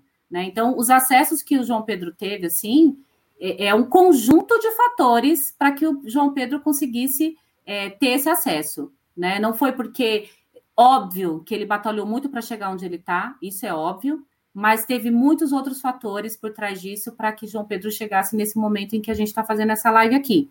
Né? Se e as, precisa, um as pessoas. Ribeirinho não, jovem da mesma idade que nasceu no mesmo mês, com a mesma inteligência, com a mesma família apoiando e fosse um, ele vivesse numa comunidade ribeirinha, provavelmente não ia rolar, né? Tinha é, um se ele tivesse posto pra...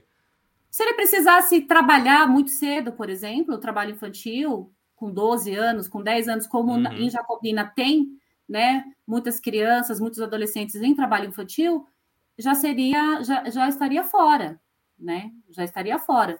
Então a gente precisa olhar para. A gente precisa ter esse olhar, né? E esse olhar, ele, ele sempre vai voltar na promoção de direitos humanos, na promoção de direitos básicos, na promoção de políticas públicas, ele sempre vai voltar. A gente sempre vai dar sempre passos atrás para olhar, né? E eu tenho sempre muito esse olhar, né? O meu olhar de direitos humanos, ele vai muito antes dessa história que o João Pedro vai contando. Então, quando ele vai contando, eu já vou tentando avaliar como foi que ele chegou até aqui. Então, que ele chegou aqui, é maravilhoso. Bola para frente, vamos. Mas como, como que foi toda essa caminhada? Eu acho que é importante a gente sempre estar tá analisando, né? Porque você precisa fazer essa pergunta: quem não está chegando, não está chegando por quê? Você precisa se questionar, né? Por que, que essa oportunidade chegou só para o João Pedro, né? Então, é, eu coloquei aqui alguns dados, muito breve eu vou colocar, João. E assim, só para você pontuar para a gente é, as barreiras que, que você encontrou, as dificuldades que você encontrou aí né, nessa trajetória para você chegar até você atingir essa, essa, essa, essa aprovação nas universidades, né? E o que, que foi para você? É, quais dessas barreiras foi mais difícil, foi mais complicado de você, sabe, é, refletir, pensar, porque a gente sabe que questão de tempo também, né? Eu sei que você também precisou fazer uma escolha, por exemplo, de estudar aqui ou estudar lá fora, sabe? E, e quantas decisões você não precisou tomar, né?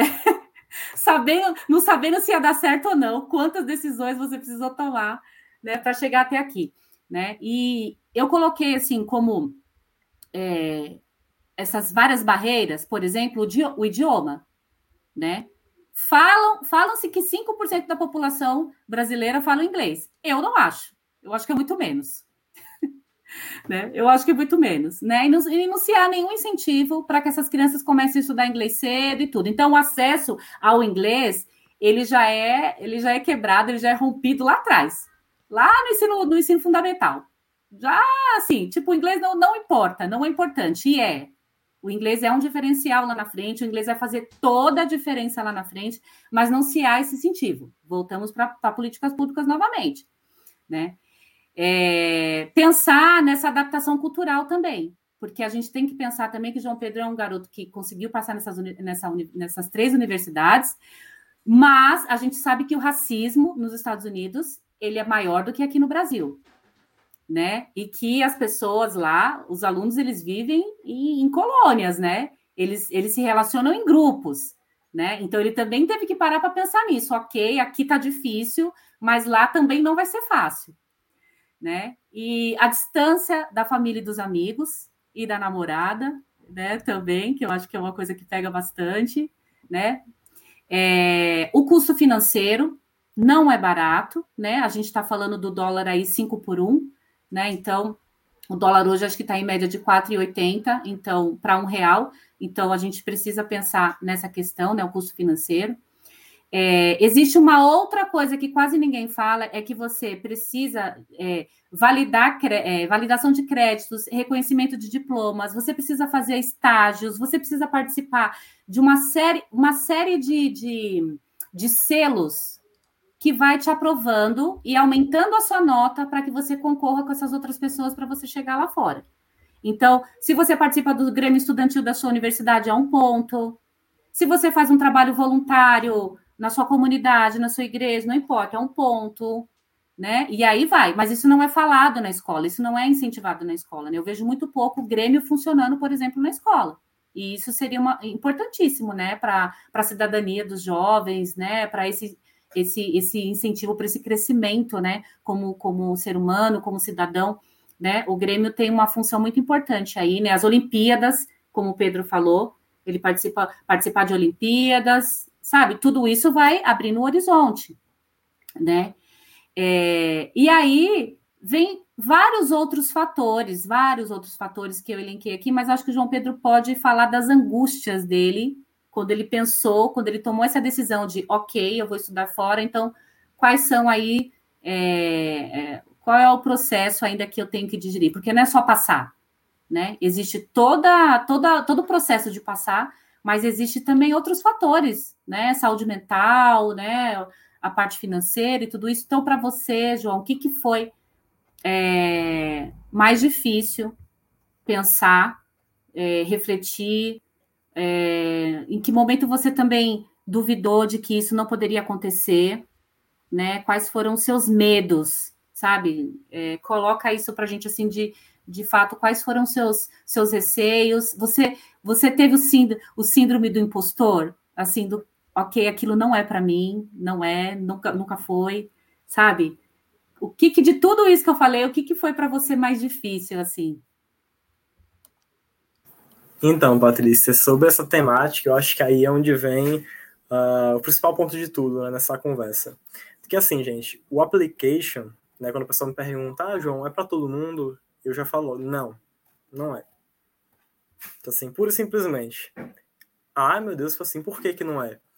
Quer dizer que todo estudante, tipo assim, quer dizer que nem todo mundo pode estar fora do país? Eu falo, sim, nem todo mundo pode estar fora do país. E, e tem um fato bem interessante, que é a questão de que uma das coisas que contribui para isso é que as pessoas que detêm privilégios não querem assumir esses privilégios. Elas estão confortáveis em estar ali abaixo do radar. E aí agora eu vou falar um pouquinho para vocês entenderem onde que eu quero chegar com isso. Uh, eu decidi aplicar, literalmente, assim, tinha acabado de passar para uma faculdade no Brasil, né? E aí, como contei a vocês, essa questão de dúvidas ou não, eu não sabia nem como que eu me manter na cidade que eu tinha que ir. Falei, cara, vou tentar ir para fora. Né? E aí vem toda uma questão, por, por que, que eu fiquei tão empolgado com isso? Né? E fala, não, isso aqui é uma coisa que posso ir atrás. A questão do inglês. E aí, como que eu aprendi inglês? Eu comecei a estudar inglês quando eu tinha 15 anos. Aí você pensa, poxa, será que foi um cursinho? Sei lá, um tio que fala inglês que chegava ali para ensinar. Falei, não, eu não tinha dinheiro para fazer curso. Eu até pedi, pedi a minha mãe, falei, mas você podia pagar um curso de inglês para mim? Pelo menos um ano e tal. A minha mãe, sabe aquela famosa frase do na volta a gente compra?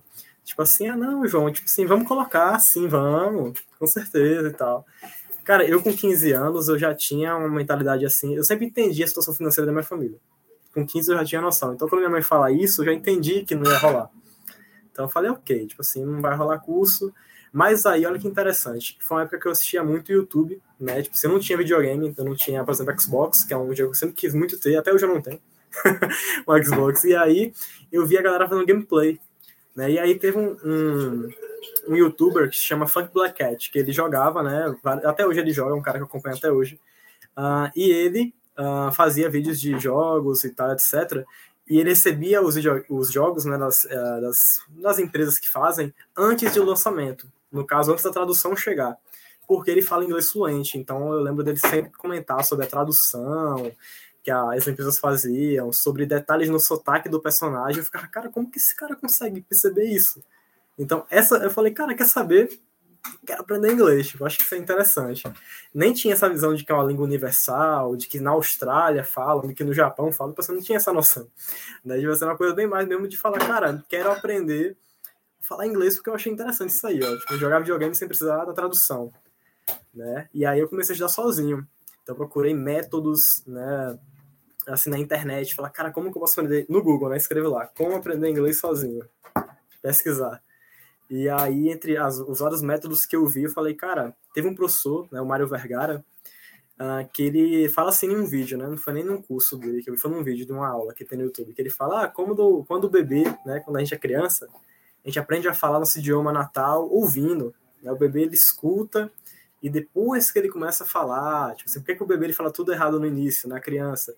Porque ele primeiro foca em entender para depois falar. Gente, vocês acreditam que isso deu um, um, nó na minha mente de eu falar, caramba, então esse é o detalhe, eu tenho que primeiro entender, né? Em vez de eu querer já sair falando, eu primeiro vou entender para depois que, falar. E aí eu entendi que eu tinha que treinar o meu ouvido. Então eu comecei a ouvir muita música, consumir muito texto, né? Tipo assim, a fazer anotações, um monte de coisa assim que você pensar, né? Mas de novo, YouTube, Google, site, sei lá, tipo assim, textos em inglês com tradução essa foi a minha escola de inglês, autodidata. Eu não tinha professor, não tinha, tipo assim, um plano de, sabe, de estudos ali certinho. Foi só a minha vontade de querer aprender inglês. E mal sabia eu, gente, que aos 15 anos, essa decisão de querer aprender inglês ali, de começar a aprender, quando eu tivesse 19 para 20, ia fazer a diferença. Porque aí eu volto, por que, que eu tava tão confiante? Que eu falei, cara, o inglês pelo menos eu já tenho. E aí não era inglês fluente não, tá? Assim, lá em 2000, e... isso tem pouco tempo, 2021, meu inglês, eu posso dizer que é um inglês intermediário. Hoje eu posso dizer que eu tenho um inglês avançado. Não sou fluente em inglês. Posso dizer que eu tenho, eu tenho um inglês hoje avançado, mas naquela época era intermediário. Porém, eu falei, cara, entendo, consigo aqui desenrolar uma coisa, vou continuar estudando, né? Agora que eu vou reforçar mesmo, para poder fazer prova, etc. Porque eles vão avaliar meu inglês, para isso eu tenho chance.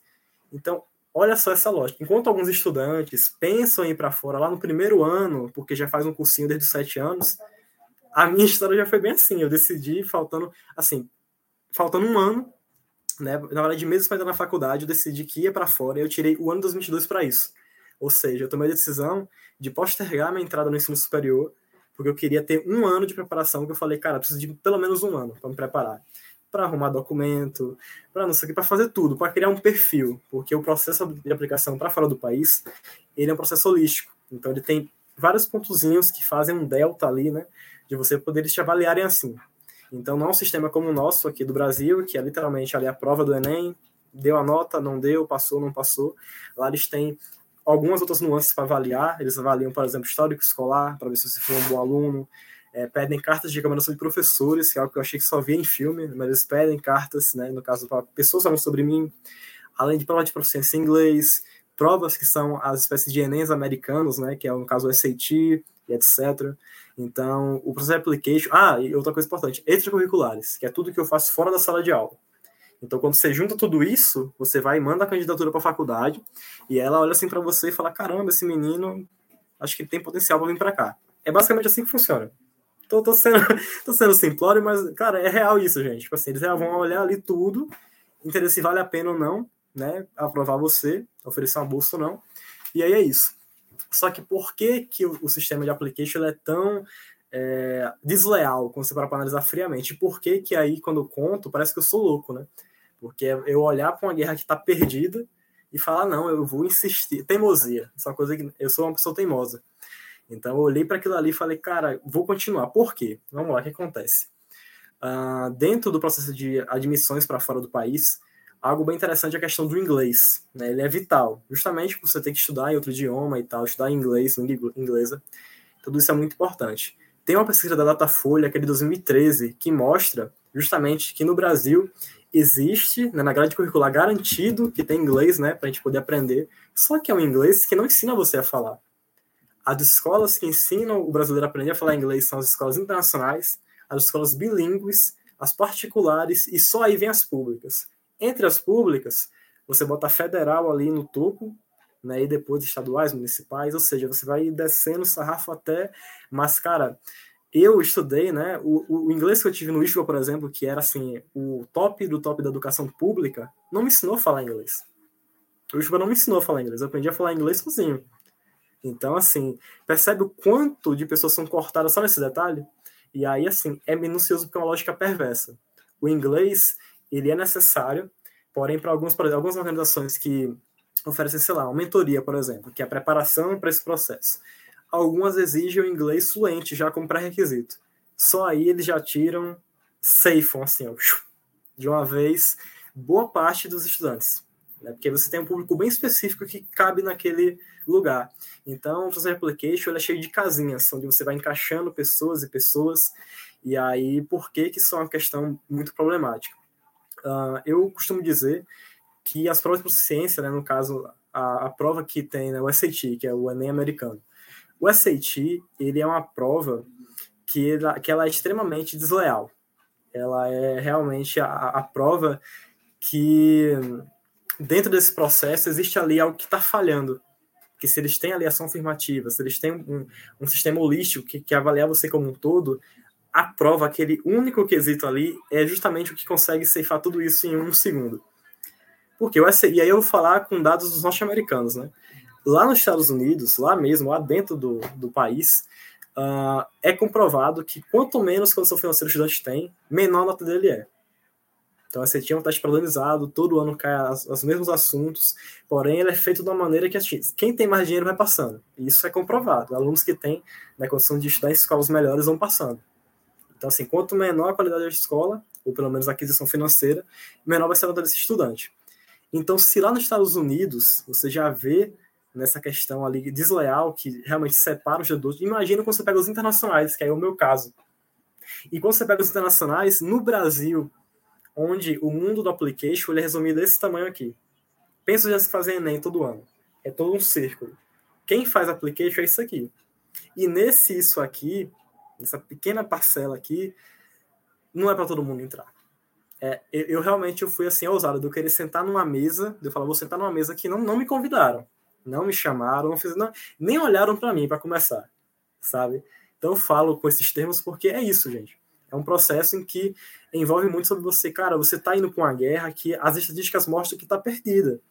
Você está indo para um lugar que, tipo assim, ó, não é para você. Né? E aí, quando a Patrícia fala sobre cima do impostor, Patrícia, uh, hoje eu tenho a noção de que 2022 me adoeceu mentalmente. Eu falo isso abertamente, eu não tenho medo de falar sobre isso, porque eu passei o ano inteiro acreditando e não acreditando. Né? Tipo, tendo que me virar. Eu tive meses. Essa prova, né, que eu falei, que ela é tão assim, né, porreta, vamos dizer assim, ela. Eu tive meses de preparação para ela, tive meses. Ou seja, eu nem tive um ano inteiro, porque eu já decidi aplicar, aí fazer outras coisas, comecei a estudar. Quando comecei a estudar para fazer a prova, faltava cerca de sete meses. Então, assim, a preparação ali pequena, mas eu falei, cara, eu vou atrás. Então, gente, eu, eu me acabei de estudar para essa prova. Assim, não foi nem brincando. Me acabei de estudar essa prova. E aí, quando eu fui fazer a prova, que foi na Pan American School of Bahia, em Salvador, primeira vez que eu fiz duas, uh, eu me senti na novela, famosa cena de novela. Por quê? Eu chego na sala, e aí eu olho para um lado, olho para o outro, e realmente parece que a novela ali se materializou na minha frente. Só tem eu de negro na sala. E, cara, é intimidador. A primeira vez que eu fiz essa prova, eu me senti intimidado. Porque é, você realmente vê que fala, cara, você está num lugar aqui onde a galera tá esperando que você, que você vai estar tá ali, que você vai, né, chegar para fazer a prova. E eu me lembro que eu, cara, eu tive que ir para Salvador para ficar na casa de uma amiga minha, porque eu não tenho um parente em Salvador. Né? Então, tipo assim, toda uma questão de ir no final de semana para voltar no domingo. Eu peguei um ônibus à meia-noite para chegar aqui em Jacobina, sete da manhã, porque era dia das mães e eu não queria passar o dia das mães longe da minha mãe. Então, foi toda uma questão de eu ir para Salvador, chegar, fazer prova, voltar, ir para rodoviária, tudo, todo esse contexto né, de luta. E eu lembro do tipo, ficar, chorar. Antes da prova eu chorei bastante, fiquei assim, bem emocionado, porque falei, cara, não dá, o que é que eu tô fazendo aqui? assim, meus pais estão muito longe de mim, lá em Jacobina, eu tô aqui em Salvador, velho. Tipo, só, ó, a escola parecia um hotel, gente. Eu nunca tinha visto uma escola tão grande na minha vida como, como é aquela escola, que é uma escola internacional, inclusive, lá em Salvador. Uh, falei, caramba, como assim, velho? Tô, o que é que eu tô fazendo aqui? Então, Patrícia, quando é, se fala sobre síndrome do impostor, Tá? Ela foi a minha sombra durante todo o ano. E aí, quando eu falo que é difícil você ter que lidar com isso, é porque essa é a parte que as pessoas não vão ver. E é de você olhar para um, um, lugar onde não não estão olhando para você, onde não estão esperando que você vai conseguir, e você olhar para si mesmo e falar, cara, eu vou conseguir. Assim, eu vou ter que fazer isso, de alguma maneira vai, eu vou ter que abrir essa porta, de alguma maneira eu vou ter que abrir essa porta. E foi assim que eu fui fazendo. Então, estudando, estudando, estudando. Outra coisa interessante, eu falei sobre mentorias, eu não tive, eu infelizmente não fui aprovado nenhuma. Eu apliquei para mentorias. Isso é uma coisa engraçada. Eu apliquei para vários programas e eu costumo falar que eu virei uma máquina de aprovações. Programas de liderança, empreendedorismo, atividade socioambiental, como meu currículo mostrou um pouquinho lá na apresentação, né? Eu sempre era aprovado, gente. Se eu fosse para entrevista, então, aí que eu garantia aprovação sempre. Né? Tipo, assim, uma coisa de eu falar, caramba, parece que eu realmente sou bom no storytelling e tal. Mas quando chegava as mentorias, nenhuma me aprovou. Simplesmente nenhuma, nenhuma. Eu falei, cara, isso foi uma coisa que, uh, visto a todas as aprovações, eu tinha 10 aprovações, mas uma reprovação de mentoria já me dava um murro que eu ficava assim, desmontado, vamos dizer assim. Por quê? Porque é justamente sobre o application. O meu ano era o ano do application. Eu falei, cara, por que, que não me dá uma chance? Esse era o questionamento que eu tinha. Eu falei, cara, por que eu só quero uma chance? De, de, receber uma preparação, de receber alguém que possa corrigir uma redação por mim, que possa me dar uma dica, de, ah, não, coloque isso aqui, tira isso, coloca aquilo, porque isso é importante, gente. E, às vezes, uma bolsa que você ganha mais ou menos é por causa de um detalhezinho que está na sua essay, na redação está um detalhe que muda ou outro. Então, assim, ter que ter feito praticamente isso tudo, assim, sozinho, foi muito complexo, porque assim, eu ainda tive a ajuda da minha professora, professora Igara, lá no IFBA, porque ela, assim, ela foi um anjo na minha vida, porque ela traduziu tudo que era do colégio, que eu não tinha acesso a isso. Então, se não fosse ela, eu teria, assim, bem mais problemas. Então, a parte que era da escola, ela fazia. Tradução de é, school profile, né, para mostrar o que, o que é a escola que eu estudei, né, o, como que é o IFBA, como funciona. Além dela traduzir cartas de professores que não falavam inglês, então ela fez tradução, enviou, ela foi minha advisor, né, nesse processo. E assim, ela foi um anjo na minha vida. Né, mas todo o resto do processo, de novo, né, estudos, gente, tive uma rotina assim, que era loucura. E de novo, né, uh, eu não cheguei a comentar isso no início, mas antes do show eu trabalhava num, num bar, como garçom, quando eu tinha 15 para 14 anos. E aí eu saí porque eu queria ter tempo para ajudar pro IFBA para entrar no Ishiba. Né? Então, eu saí do trabalho, fui estudar o final de semana pro Ishiba, entrei no Ishiba. Então, tive essa relação com o trabalho que sempre teve ali, mas meu pai sempre ficou comigo de falar assim, João, quero que você estude. Seu negócio é o estudo, seu negócio é reforçar isso comigo, né? E, gente, eu não vou negar, às vezes é ruim, em 2022, né, que foi o ano do meu application, eu não tá, hoje eu trabalho, eu estagio, mas que eu não tava trabalhando, eu me sentia um peso dentro de casa. Eu falar, cara, o que, que eu tô trazendo para dentro de casa? Né, eu com 20, 19 anos, não tô trabalhando, tô, tô, tô comendo, tô dormindo, né? Tipo assim, tô aqui estudando bastante, mas às vezes, né, quando vinha assim, no, tarde da noite, eu pensava, fala, cara, eu tô sendo um peso pros meus pais. E isso não é um tipo de, de sensação que a gente tem que sentir. Mas, de novo, quando eu falo que o ano de 2020 me adoeceu, foi isso, né, mentalmente. É uma carga, assim, de você colocar o peso em você, né, e, e falar, cara, é isso, eu tenho que dar conta disso aqui agora. Então, gente, quando eu falo que eu tive que realmente penar esse ano de estudos, de assim, de falar, cara, tive que fazer a diferença, de, tive que ir reforçando todo santo dia de que isso era o meu propósito. Né, de escutar, de falar, não, isso é o meu propósito, isso é o que eu tenho que fazer. E depois de ser aprovado, uma coisa interessante, né? Eu apliquei para 12 universidades, e foi aprovada em três. Foi aprovada, né? Em três. Então, assim, de 12, eu fui aprovado em três. Detalhe, Duas, eu não pude enviar a aplicação completa, porque eles tinham que, eu tinha que mandar o meu currículo via e-mail, ou via e-mail, não, via correio para os Estados Unidos. E como que eu mando sem dinheiro?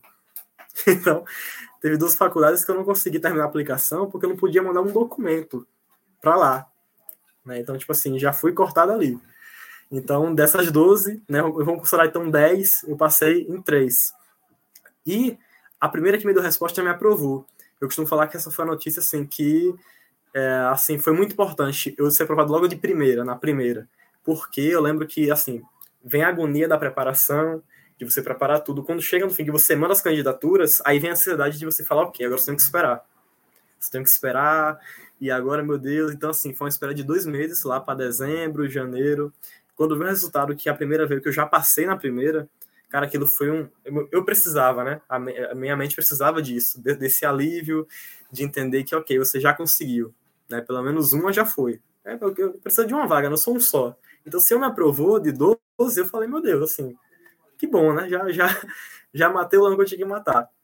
Porém, é algo muito interessante, gente, porque quando, para analisar todo esse contexto, né, de luta, de estudos, de nadar contra a maré, literalmente nadar contra a maré, né, de ir para um, um, ponto onde não estão esperando que você vai conseguir, você conseguir, é muito sobre você de novo, né, entender que não é sozinho. Então, quando eu olhava assim o meu redor, eu falava, cara, eu preciso continuar, porque se ninguém ainda conseguiu nesse meu contexto, talvez é porque eu tenho que ser o primeiro.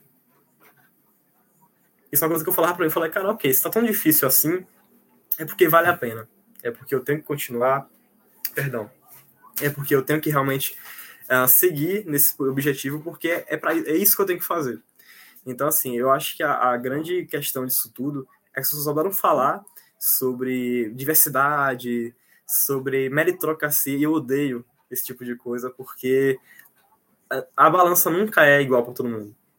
Sabe? Não é, não é igual, gente. As pessoas querem, às vezes, colocar todo mundo na mesma caixa, só que, assim, não é assim que funciona.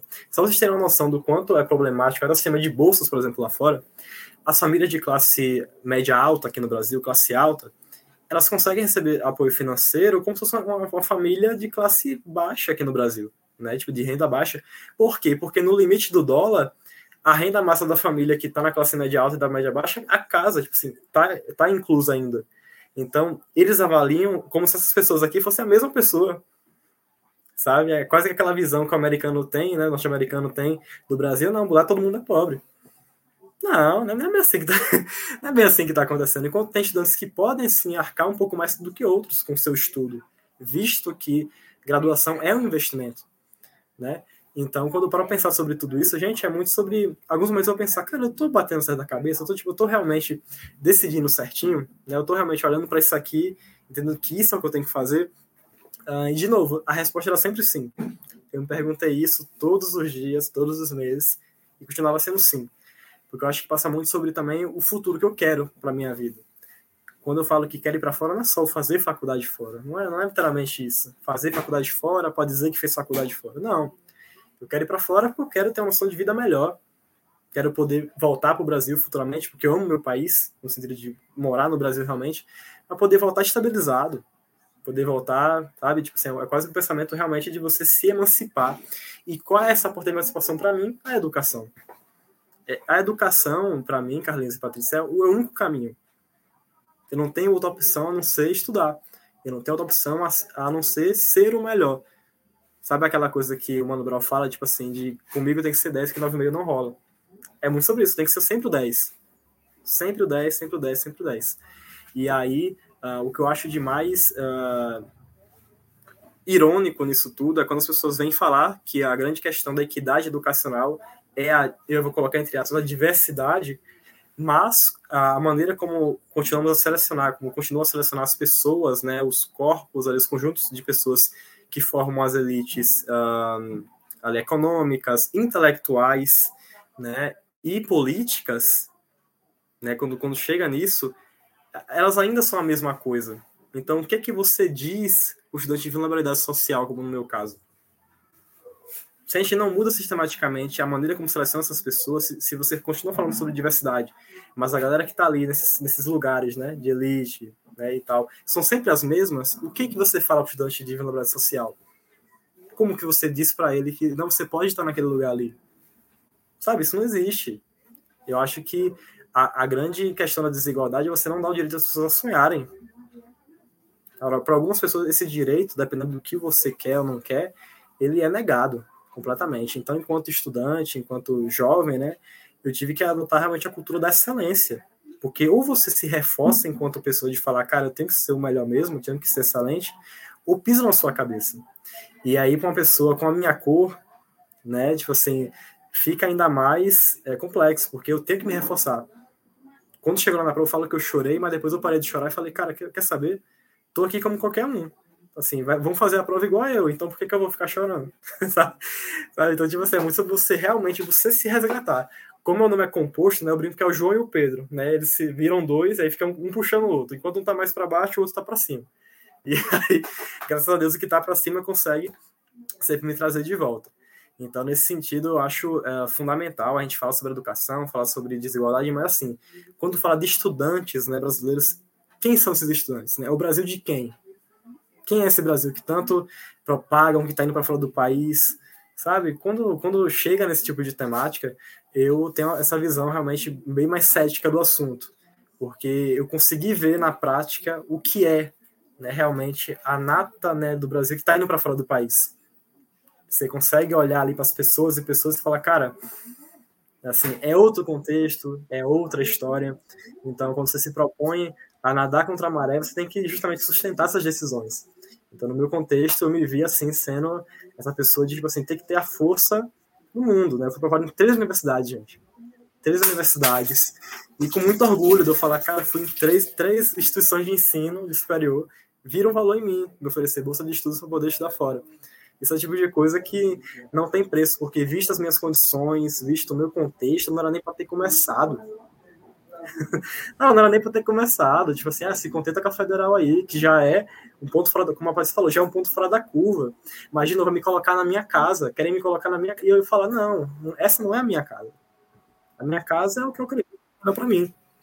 Sabe? Então, quando você se propõe a estar nesse lugar, né, a, a se colocar de peito aberto nesse sentido, você tem que estar pronto para realmente uh, passar por essa metamorfose, né, essa transformação. Então, no meu contexto, foi isso. Né? Eu acho que a sua dificuldade é você se reforçar enquanto pessoa, você entender o seu valor. Então, hoje, quando eu tô minha trajetória, eu ainda falo, cara, ainda não fiz nem não fiz nada ainda, sabe? Eu preciso falar brincando, cara, não fiz nada ainda. Assim, eu ainda, ainda não tenho a minha casa, ainda não sou graduado, não tenho minha formação superior, sabe? Então, tipo assim, em algum ponto, gente, mesmo com a trajetória incrível, eu ainda sou só mais um. Em algum grau, tipo, sou, sou só mais um. Mas ao mesmo tempo, eu também sei que eu estou indo já numa, numa, linha onde muitos ficam para trás. Sabe? Eu tenho muito orgulho do que eu venho construindo, do que eu venho fazendo, e eu sei que é só o começo. Eu sei que ao auge dos meus 21 anos, eu estou só no início de tudo. Eu tenho ainda muita coisa para viver, muita coisa para fazer, sabe? Então, assim, a educação, ela foi a minha a opção dada para mim, né? Assim, a porta de emancipação que eu tenho é a educação. Então, eu acho que quando a gente uh, fala sobre que queremos ser, né, o que queremos de país, né, enquanto país, enquanto juventude, enquanto futuro, passa pela juventude, passa pelo que a, a gente está disposto a fazer. E eu, aqui do meu cantinho, aqui em Jacobina, venho buscando fazer, contribuir pelo menos um pouquinho né, para alguma coisa aí na, na sociedade. Então, na minha história pessoal, é isso. De eu vim de um lugar onde eu vejo histórias e pessoas diferentes, onde eu vejo muita gente simplesmente uh, ter os sonhos ceifados, né, cortados, e de eu olhar para mim mesmo e me reforçar e entender, cara, a, eu tenho um propósito, a minha história tem sim valor, e de que eu mereço sim adentrar espaço, sabe?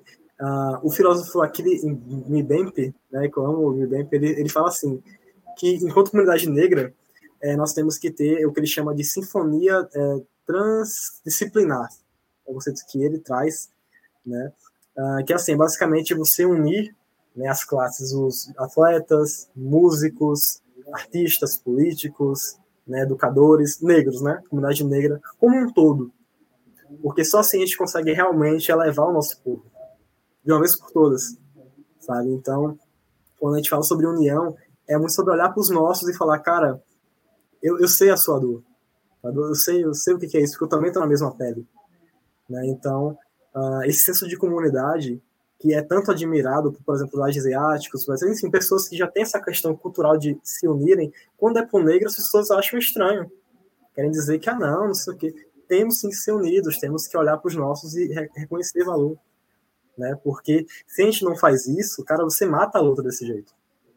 Né? Para onde que a gente vai se, se mais dos nossos não começam a chegar? Né? Se você começa a ver ali que tá, os meus não chegam, então o que que importa? Né? Se eu, eu vou continuar me comparando a pessoas que não têm o mesmo contexto que eu, entende? Então, Carlinhos e Patrícia, uh, eu, eu, entendo que a minha história ela tem um impacto, né? ela tem ali uh, um poder né, por trás disso. E para mim é muito importante continuar. Acho que é por isso que eu nunca parei. Sempre que eu parava para analisar os contextos, eu falava, cara, por isso que eu não posso parar, por isso que eu não posso.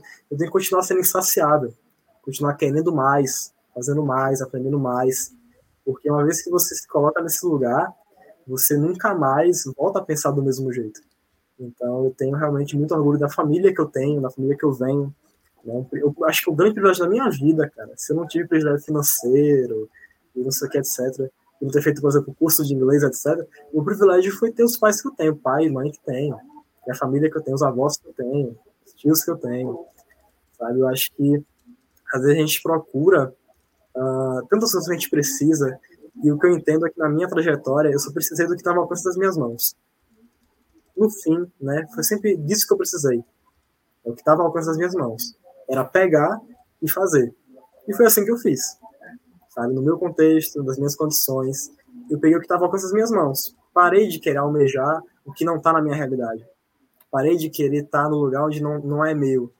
Ainda sim comecei a entender as minhas condições e falar, cara, ok, se é isso que eu posso fazer por mim, então irei fazer, sabe?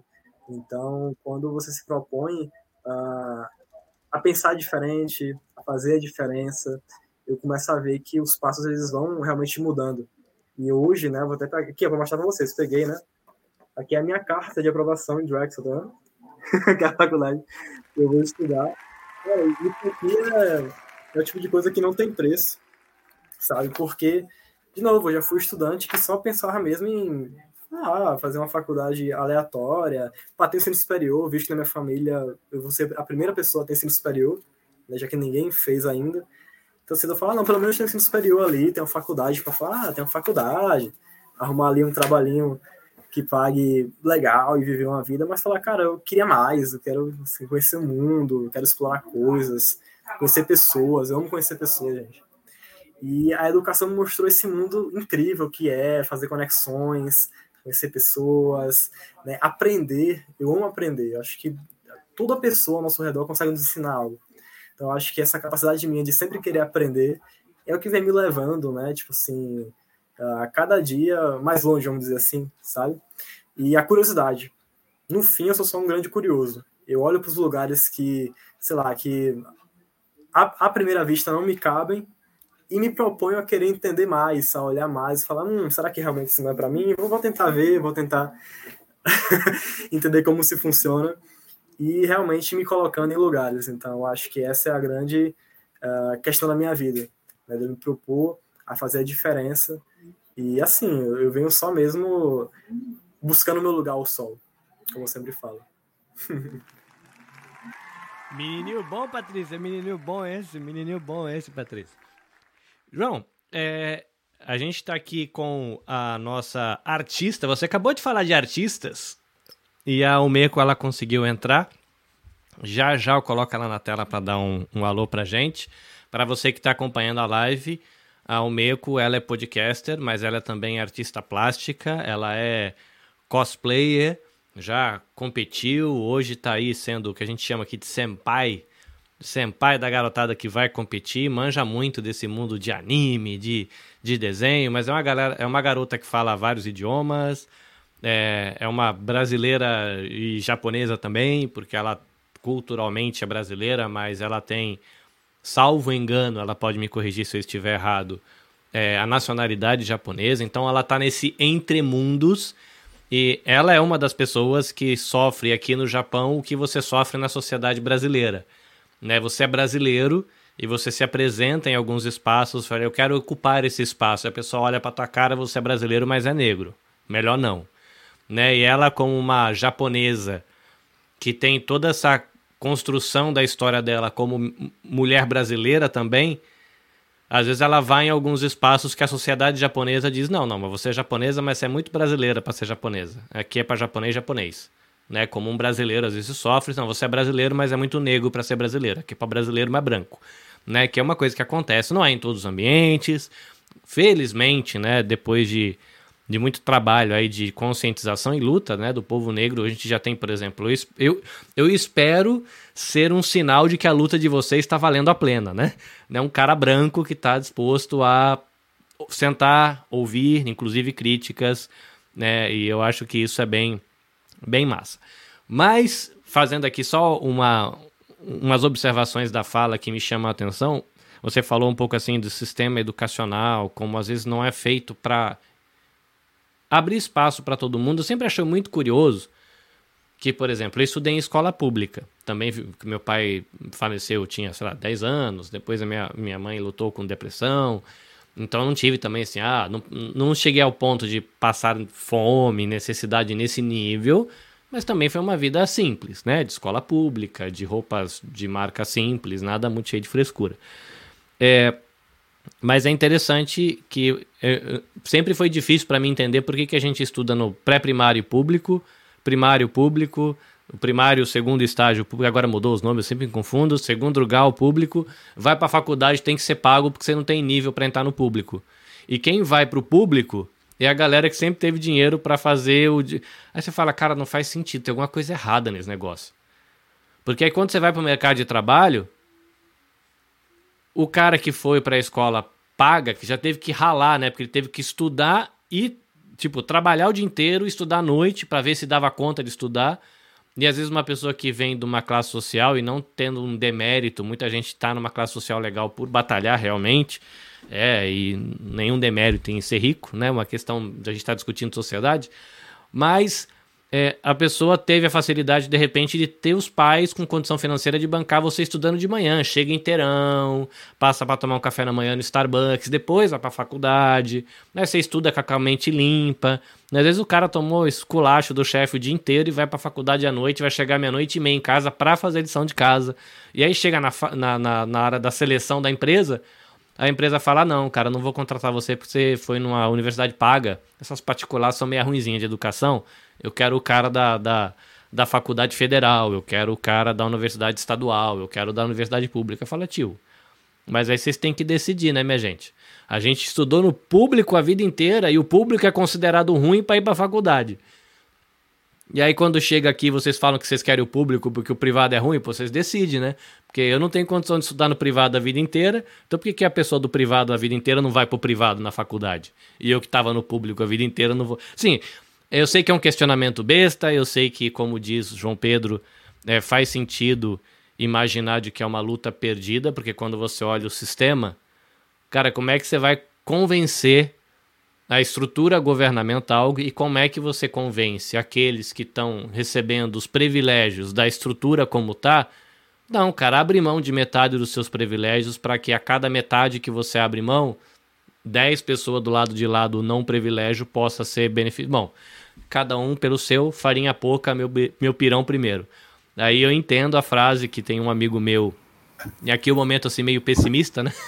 tem um amigo meu aqui no Japão, ele é podcaster também, ele fala que ele é a favor do meteoro, que ele fala, cara, eu olho o que a gente fez com a humanidade, a melhor solução é vir um meteoro acabar com tudo, porque eu não tenho esperança nenhuma disso aqui melhor.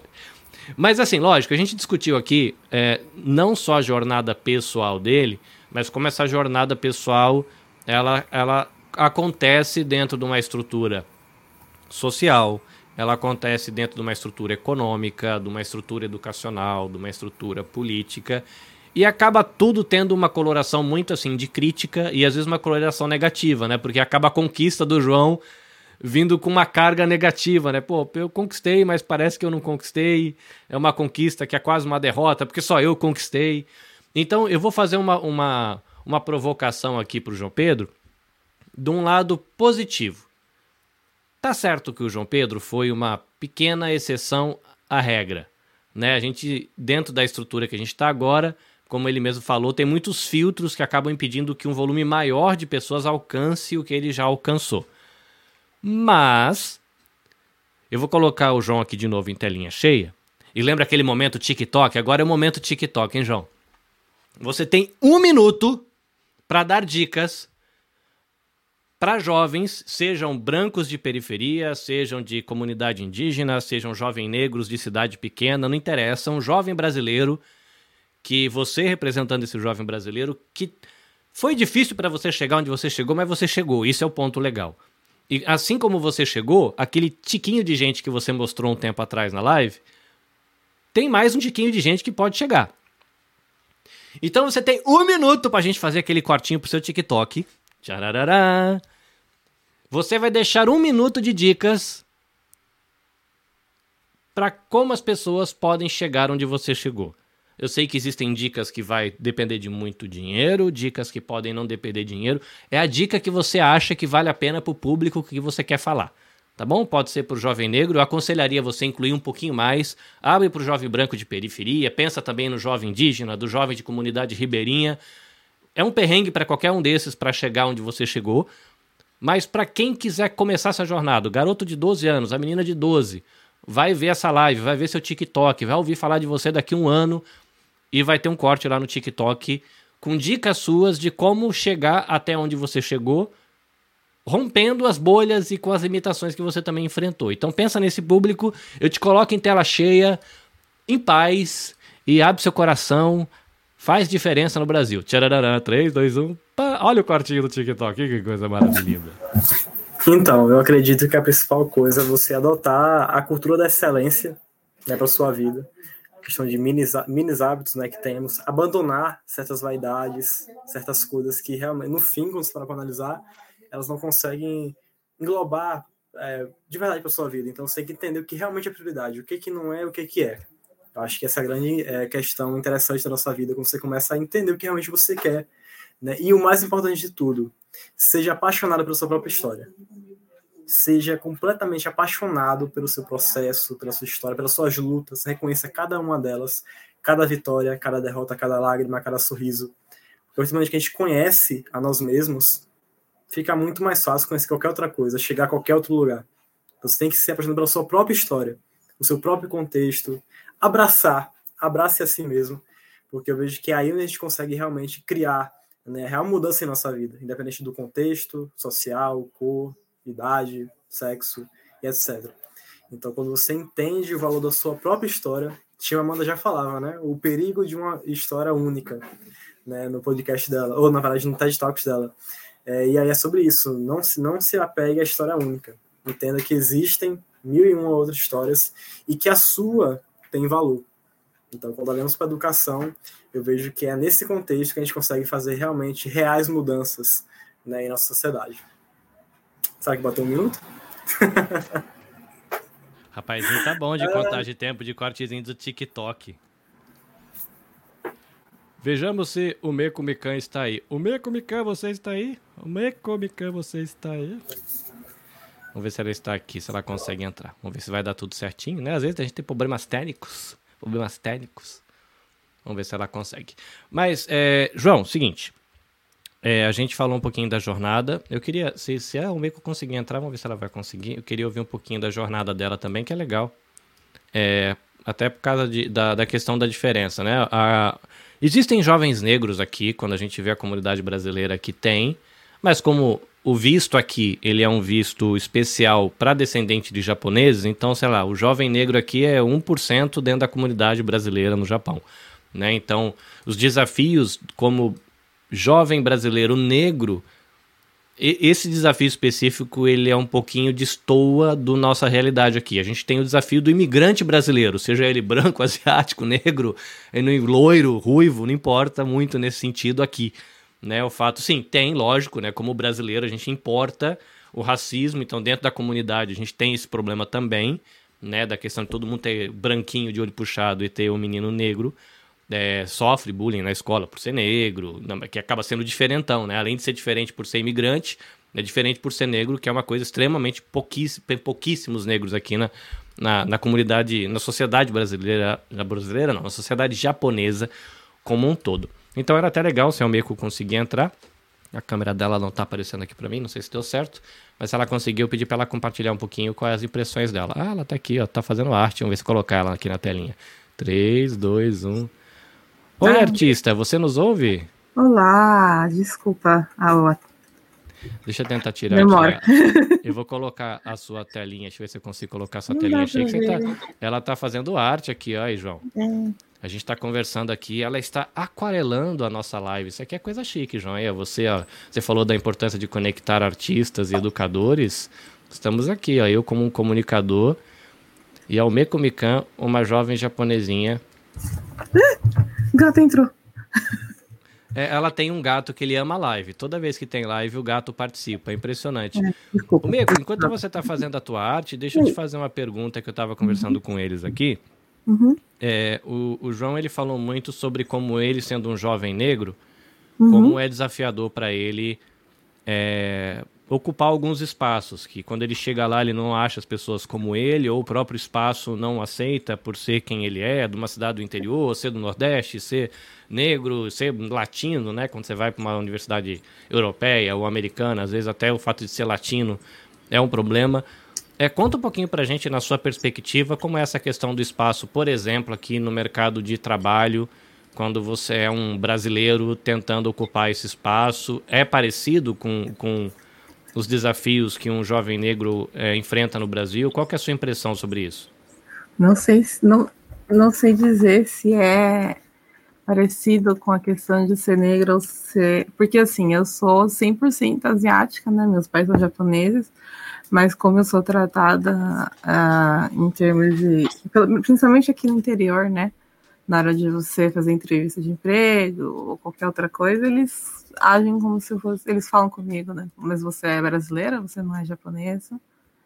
É, inclusive, tirar documentação foi difícil, porque quando eu fui tirar meu passaporte japonês, que eu tenho visto japonês, é, o rapaz da prefeitura falou que eu não tinha direito de tirar um visto japonês porque eu não tinha nascido aqui e eu não tinha esse direito. Ele não ia renovar meu passaporte, sendo que eu estava com o antigo em mãos.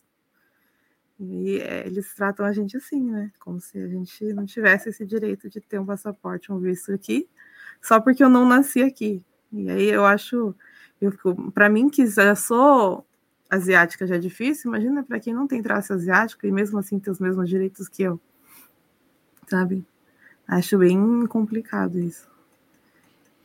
É, é desafiador. Eu, eu acho importante, né, você trazer esse, essa reflexão, né, porque às vezes a gente tem a sensação de que o Brasil é um, um negócio horroroso, né? A gente tem, a gente tem um amigo aqui no Japão que é o Will do President e, ele fala que a gente tem a síndrome de vira-lata no Brasil, né? Ah, de que o nosso país é horroroso, que é tudo ruim, tudo que tem de ruim no mundo está aqui. E, e gente, é bom a, a, a Omeko trazer né, esse outro lado de que ela, como uma jovem japonesa, pelo fato de ter crescido no Brasil e ter esse, esse, essa característica né, social, ela enfrenta barreiras também aqui é, na sociedade. Né? O que, de certa maneira, não é, não é consolador, Mas também é importante para saber de que o Brasil é apenas só mais um país com pessoas, né? Cada, cada sociedade vai ter os seus problemas. Como a Patrícia citou um tempo atrás na live, é, tem todo o desafio de você ser um jovem negro ou latino nos Estados Unidos, né? Eu tive um contato com, com um rapaz branco que casou com uma americana. Eu não lembro em que contexto exatamente é, rolou a conversa, né? E, e, eu sei que a conversa chegou sobre a questão de branquitude. E aí a, a moça americana perguntou para ele, falou, cara, e você acha que quando você chegar nos Estados Unidos você vai ser o quê? Ele falou, branco, é. Ela falou, claro que não. Nos Estados Unidos você não é branco, você é latino. Você nunca vai ser aceito como branco lá. Que é uma coisa curiosa, né? Que a gente tem no Brasil essa questão de, às vezes, o negro, né? É, sofrer por um olhar torto do, da pessoa branca brasileira. E essa pessoa branca brasileira não percebe que quando pisar nos Estados Unidos, por exemplo, esse conceito de branquitude lá é diferente. Ele não vai ser branco lá, ele vai ser latino. Você não, você não cabe na caixinha branca dos Estados Unidos, né? Posso estar errado, porque eu não sou americano nem casado com americano. Mas pelo menos foi assim que eu recebi a reflexão dessa pessoa é, que se casou com uma americana e na cabeça dele ele achava que ele caberia na caixinha de branco na América. E ele descobriu que não, que lá ele cabe só na caixinha de latino. Não interessa se é branco, loiro do olho azul. Você é branco, loiro do olho azul, latino. Então você não é o branco caucasiano americano, é uma outra caixinha. Né? E essa questão, as questões sociais, eu acho importante assim para a gente refletir. Eu sei que é um papo cabeça é, e nem todo mundo está preparado para isso, mas é, é importante refletir sobre isso, sobre essa questão de de estrutura, né? O João Pedro tá falando muito de estrutura de educação. Eu acho muito massa, assim, esses bate-papos com reflexão, assim, porque são muito ricos mesmo. João, diz uma coisa pra gente. Você foi aprovado em três universidades. É, não tenho certeza se eu perdi no, na, no diálogo. Se você já escolheu uma delas para você passear, ou passear não, né? Para você estudar. é, e eu sei que está rolando a vaquinha, então, inclusive, eu deixei aqui né, na descrição do vídeo é, e tá rolando aqui na tela, né, pra, pra galerinha a questão da vaquinha, né? O, tem o seu Instagram, para quem conhecer você pessoalmente, né? Pedro, mais o O é um zero, underline Amorim 10. E aí a vaquinha, vaquinha.com.br barra vaquinha barra João tracinho Pedro tracinho nos Elwa. Que é difícil escrever, então é melhor você ir na descrição do episódio, que tá aqui na descrição do vídeo, clique, dá um clique se você já cai lá. Mas o que eu quero ouvir de você agora, João, é o seguinte. É, se você já escolheu qual é a facul que você está querendo ir, e a vaquinha ela tá aí porque você tem um desafio financeiro. Né? Eu vi ali a, o valor lá, é um valor gigantão. Né? Não sei, não sei quanto vale. Quando eu saí do Brasil, há 20 anos atrás, dá para comprar uma casa na minha cidade com o valor que você precisa para sair do país. É, mas diz um pouco assim, qual é a faculdade que você está querendo ir? É, fala um pouco do desafio desse valor, por que, que precisa desse valor, por que estão te exigindo isso? Conta qual é esse rolê aí dessa vaquinha por, e por que, que a gente é, precisa, né? E aí, como coletividade, cada um dá um pouquinho e a gente conseguir fazer essa vaquinha para você poder ter esse impacto positivo na, no, na tua comunidade. Diga. Então, uh, a universidade que eu escolhi para estudar, das três que foi aprovada, é a Drexel University, que é a universidade lá na Filadélfia, na Pensilvânia. Né, a segunda maior universidade de lá, né, na cidade, uh, e porque, que, ah, inclusive, foi aprovado por curso de Ciências Políticas, né, com a minor em Economia, e lá a graduação, como era dupla, eu escolhi dois cursos, só que a major, que é o principal, é Ciências Políticas, e por que que eu iniciei a vaquinha, né? Existem alguns custos né, primários, que é justamente a questão de, transpo de transporte para lá, né, mudança Brasil, Estados Unidos. E aí é onde está a grande questão, né? Porque eu não tenho condições financeiras atualmente né, na minha vida, nem minha família, de poder, assim, desse suporte para mim. A gente poder arcar com coisas como a passagem aérea, né? E as taxas que envolvem um visto norte-americano, que é um visto que, além da questão burocrática, né? De sempre ser uma coisa que leva um pouquinho de tempo, dependendo da situação né, atual no Brasil, uh, tem taxas e taxas, todo um processo de viagem também, porque não tira em Jacobina. Imagina tirar o visto em Jacobina, é meu sonho ela não tem que, que a, viajar. Almeco, ela mora na mesma cidade que eu, né, Almeco? A gente é vizinho de nabos, repolhos e batatas, né? Não, tipo assim, não tem como, né? Então, por eu tirar um visto só indo no Nordeste ainda, ou para Recife, ou já saindo, né? Lá na capital, Brasília, ou em São Paulo. Então, de, dos três jeitos são viagens longe, porque assim, a gente tá aqui, tô aqui no Nordeste, mas Recife fica longe, viu, de Jacobina. Recife tá pertinho também, tá mais perto que São Paulo, mas também tá longe. Então, essa questão de transporte, né, de poder ir até lá, passagem para viagem, né, de poder uma hospedagem, uma coisa assim. Então, nessa conta toda que eu fui ali projetando, surge, né, esse valor. E, de novo, né, por uma questão realmente de financeira, de ser a minha próxima missão, né, poder viabilizar a minha ida para fora do país, né, essa minha ida para ter a faculdade. Então, eu decidi iniciar a vaquinha. Ainda fiquei pensando se eu deveria abrir ou não esse processo, mas entendi que, que era necessário, sabe? Eu, a oportunidade também de contar a minha história, de contar o porquê, né, de estar acontecendo. Então, uh, basicamente, é essa a minha grande missão, né? Poder acumular esse montante e assim poder cumprir esses processos, né, de pagamentos e check-ins para poder che chegar lá na Filadélfia tranquilamente e desembarcar em Drexel. Né? Então, essa, em síntese, é a minha grande missão atualmente. Todo esse processinho aí de viagem, né? E você, é, Uma coisa importante, Carlinhos, é uhum. que é, para quem nunca viajou fora, por exemplo, para os Estados Unidos, é, eles perguntam é, com, qual o valor ou com quanto você está viajando quando você passa na imigração. Uhum. essa é uma das perguntas que eles, que eles fazem, que eles questionam, se você tem condições de permanecer no país durante aquele período X que você vai ficar lá, né? Até se você vai passar 15 dias, uma semana, você está indo a turismo, não importa, é, né? Pelas leis, eles têm essa, essa, essa preocupação de que se você tem condições de se manter no país ou não, né? E, e, independente do que você vai fazer lá. Então, esse é, é, é uma, um questionamento que eles fazem já na imigração, né? Você precisa provar quanto você tem é, para poder é, entrar no país e permanecer no país, né? Eles são é, muito criteriosos, muito criteriosos para com essa questão de você ter como se manter no país, né? Será que o João tá aí? Ele travou a imagem aqui para mim. Ah, tá. É, e qual seria o, o, prazo, João? Como é que você tá? Se eu não me engano, a última vez que eu entrei no, no link da vaquinha, você deve ter alcançado por volta de um pouquinho mais de 10% do valor, acho que um, um, um tiquinho mais que isso. É, qual é o prazo? Até quando você precisa ter esse recurso? Qual, os planos são para começar quando a aula? Antes de você responder, cara, eu amo essas aquarelas do Almeco. Depois ela faz uma paradinha assim com, com acho que com nanquim, não sei, fica, pô, é mó legal isso aí. Tudo bem, feita a observação feita? Diga, João, manda lá.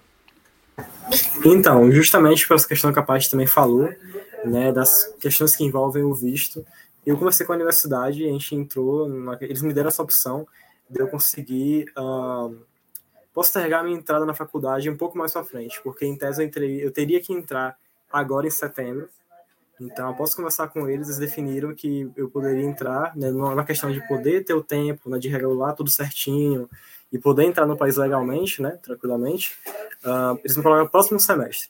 Então, eu vou ter que chegar nos Estados Unidos só em junho do ano que vem, mais ou menos, né, nessa faixa okay, de. Ok, você tem um ano para levar. Na verdade, um pouco menos. Você tem que começar é. em junho, então você tem que chegar lá um pouco antes. Mas você Isso. tem algum, pelo menos uns seis meses aí para você ter um corre para conseguir levantar a grana. É, explica um pouquinho a questão da vaquinha para quem nunca usou esse recurso né, como é que funciona, o que, que tem que fazer?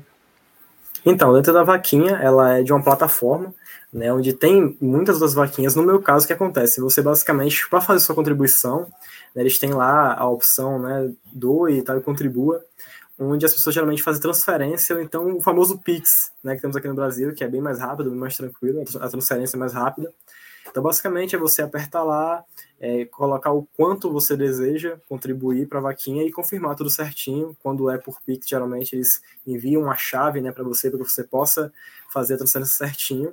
É um processo tranquilo, bem simples. Uh, em alguns casos, tem algumas pessoas, principalmente as mais velhas, né, que querem contribuir, ficam na dúvida de talvez estar tá usando certo ou não.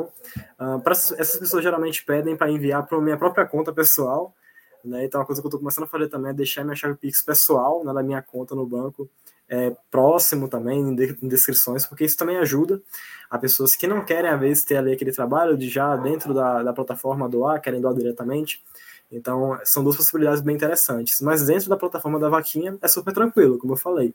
É ir no botão lá do, de doar e contribuir, selecionar o valor que você quer contribuir e simplesmente confirmar é, a sua transferência. Então, é um processo bem tranquilo, bem, bem assim, fácil. E lá, por ser uma plataforma bem interessante, eu adicionei também, um, além da descrição, né, falando um pouco sobre mim e por que, que essa vaquinha existe, uh, eu coloquei um vídeo né, de apresentação no qual eu falo um pouco sobre mim eu acho um recurso bem interessante, porque eu acho que é muito importante é, não só trazer a causa, mas também me mostrar enquanto pessoa, né? Quando eu vi que poderia colocar um vídeo, eu falei, cara, eu vou fazer aqui um vídeo, vou gravar. É, para quem puder assistir esse vídeo, assim, a pessoa que quiser entrar e quiser ver um pouco mais sobre mim, não quiser só ver ali a fotinha, ela saber ouvir como é minha voz, sabe? Esse tipo de coisa. Então, eu adicionei e eu acho interessante que atualmente esse vídeo está com quase 300 visualizações, sabe? Ele não é público no YouTube, ele é não listado, então só entra quem tem o link. Então, quase 300 pessoas estão entrando no link para poder ver o vídeo. Então, isso é bem interessante, né? Ver que as pessoas estão se interessando por estar me conhecendo um pouco mais. Então, isso é um recurso que está lá na vaquinha também. Então, a pessoa que quiser saber um pouco mais sobre mim, tem um videozinho lá sobre mim para poder ter ali, pelo menos como eu falo, né? Ouvir minha voz também, saber um pouco mais sobre quem eu sou. Legal, vou aproveitar que ela está começando a fazer a parte do, da escrita. O Meco, sorri com o seu dedo aí, que eu vou bater uma foto, Meco. Faz o dedinho. dedinho de japonês, o Meco. Não, não decepciona. Aê! Vamos lá. É 3, 2, 1. Muito bem, muito bem. Cara, quando eu, quando eu conversei com o Meco, o Meco, ela tem um, um trabalho em parceria com uma amiga e ela é ilustradora de um blog de uma mãe de um menino com autismo. É, o Mico, conta um pouquinho desse projeto, porque na verdade eu convidei para ver se ela topava aqui dar uma força nesse nosso rolê aqui, justamente porque ela tem essa, essa questão é, de conectar a arte dela com, com uma coisa de impacto social positivo. Aí quando eu contei a história, ela falou, não, cara, eu, eu topo e eu topo fazer algo ao vivo. Então por isso estamos aqui com o Meco Micando, tá? Quando aqui só tem ilustradora, podcaster e também cosplayer. Mas o Meco, conta um pouquinho desse seu projeto que você tem lá com o Gabi, né, a sua, sua amiga, que também faz a questão da, de conversar sobre é, maternidade, né? É, como é que fala? Como é que paternidade, maternidade? Tem uma outra, uma outra expressão que o pessoal está usando agora, mas não lembro. Mas enfim, diga, Almeco. É, o blog dela é sobre crianças com autismo no Japão e a dificuldade que as mães têm aqui de lidar com isso. É, uma das maiores dificuldades é a língua, né? Eu faço desenho só para contar as histórias porque no começo a gente não colocava a foto do Gabi, né? A gente só é, postava os desenhos. Ultimamente ela falou assim: ah, quer saber? Vamos botar a cara dele para mostrar que ele é uma pessoa mesmo, que não é só a história que a gente está inventando. né? E para ajudar as mães que, principalmente, muita mãe vem porque assim tem medo de, de procurar médico, de procurar ajuda aqui, porque acho que vai ter a barreira da língua, apesar de que, né, tem muitas prefeituras que têm ajuda, né, ou para ser julgado, né, ou para onde procurar, onde que a gente deveria ir. E a gente tenta fazer isso para ajudar, né, essas mães, principalmente as mães, no caso dela, porque as crianças são pequenas, é, para poder pedir ajuda, né, porque, assim, não tem nada de errado com a criança ser autista, não precisa não, não é para ser curado, né? Mas é um tratamento que vai precisar de acompanhamento, né? Porque a criança é diferente das outras, ela tem um processo de aprendizagem diferente, né? Ela tem um processo de crescimento diferente, né? E é sempre bom, né? Ter alguém para te apoiar nos seus problemas. E é uma, uma coisa assim para a gente ver que você não está sozinho, né? Principalmente ela faz isso para poder se sentir menos sozinha com relação a isso. Uhum. Uma coisa que eu vou pedir para você contar um pouquinho pra gente, Mico, é o, o, o, João, ele tá dando um corre aí muito na área acadêmica uhum. e ele procurando ocupar o lugar dele no mundo e ter um impacto positivo aí no mundo, deixar fazer a historinha dele uhum. é, através da área acadêmica, através do estudo, do estudo de questões internacionais e tal. Uhum. E você conhece um outro universo, que é o universo da arte, é o universo dos mangakas, o universo dos cosplayers, dos gamers, que é um universo que eu não conheço muito, mas mesmo para o jovem imigrante ou para o jovem brasileiro, é um universo que existem oportunidades de desenvolvimento, de emprego, de expressão, de arte. É, conta um pouquinho para gente, assim, considerando essa questão até de oportunidade profissional também, de desenvolvimento pessoal. O que, que você enxerga que existe de oportunidade é, dentro desse, desse lugar? Da, do lugar da, do, dos mangakas ou dos ilustradores, dos cosplayers, do game. O que, que você vê de oportunidade aí para um jovenzinho? Vamos colocar aí um jovenzinho brasileiro, seja ele imigrante ou não. O que esse mercado que você conhece bem oferece de oportunidade para essa garotada? Uma assim, nessa área, é, eu vejo que o portfólio mais importante, pelo menos aqui no Japão, é, não aqui, né, onde a gente mora, mas lá na cidade, é o portfólio mais importante do que você ter nacionalidade, né, principalmente na área de ilustração. Eu conheço uma brasileira que trabalhou com é, empresas grandes de mangá e um brasileiro que trabalha com um não, né? Alguns brasileiros que trabalham com game nessa área de stream, de legenda, né? Tem alguns empregos aqui que são bem disponíveis para quem tá, quem é estrangeiro, quem fala outras línguas aqui no Japão. Né? Uh, então, acho que estudar, principalmente estudar japonês, é uma das coisas mais importantes para você ter alguma oportunidade aqui, apesar de que eu falo japonês e ter essa dificuldade que eu mencionei. Mas existem, né, vários tipos de empregos que você pode seguir nessa área. Se você tiver interesse realmente em animação, você pode trabalhar com animação aqui. Sempre precisa de animação aqui no Japão. Só que, né, é um salário um pouco baixo, mais baixo do que fábrica. É, isso é uma coisa que tem que colocar na cabeça antes de trabalhar, porque esse meio é um pouco difícil de entrar por causa da, do, do, do, salário. O salário é muito, realmente, muito mais baixo. Eles ganham menos do que se você trabalhar na, em loja, na rua. Então, isso é uma coisa que tem que, tem que, tem que pensar antes de entrar nesse caminho.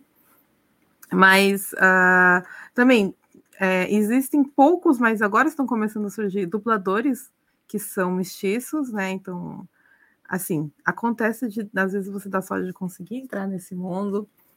Eu tenho um filho de um, de um casal que eu conheço que moram aqui na nossa cidade, inclusive. Não, acho que mora numa cidade vizinha.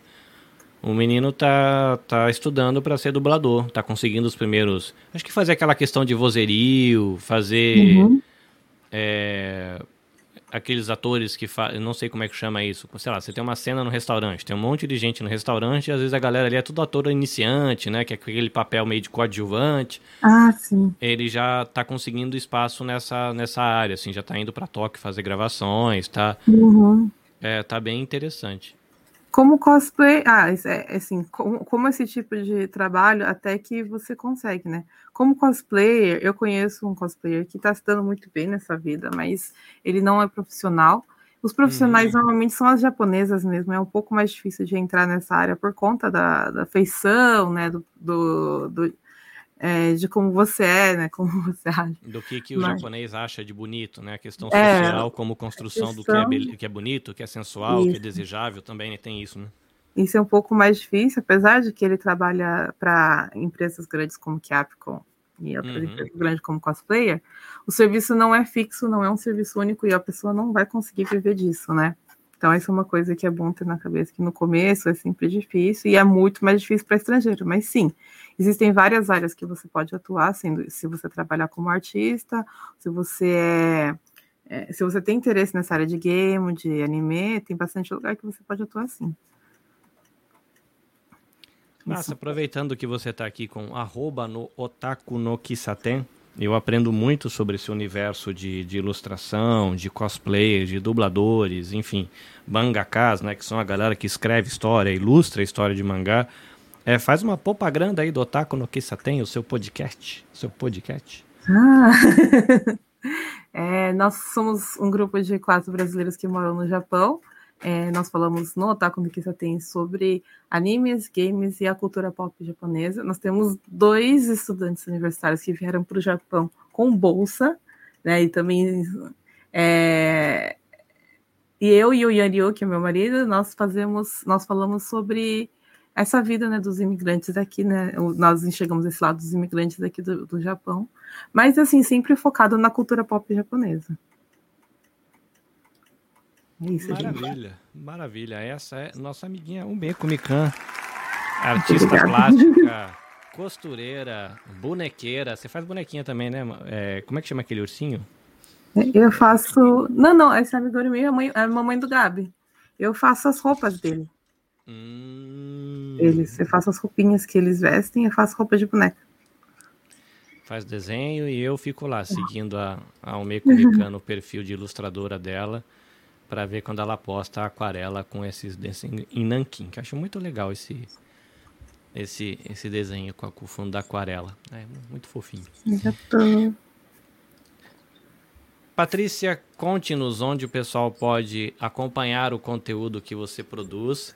Ah lá, o João Pedro voando no balão. Ai, que coisa fofa. Ah, muito bom. Diga, Patrícia, onde o povo pode consumir o conteúdo que você produz, faz a sua propaganda? Bom, é... o PAMITê, ele está em todos os agregadores é, todas as plataformas de áudio que você pode ouvir, Spotify, é, na Apple Pay, todas as plataformas, agregadores aí.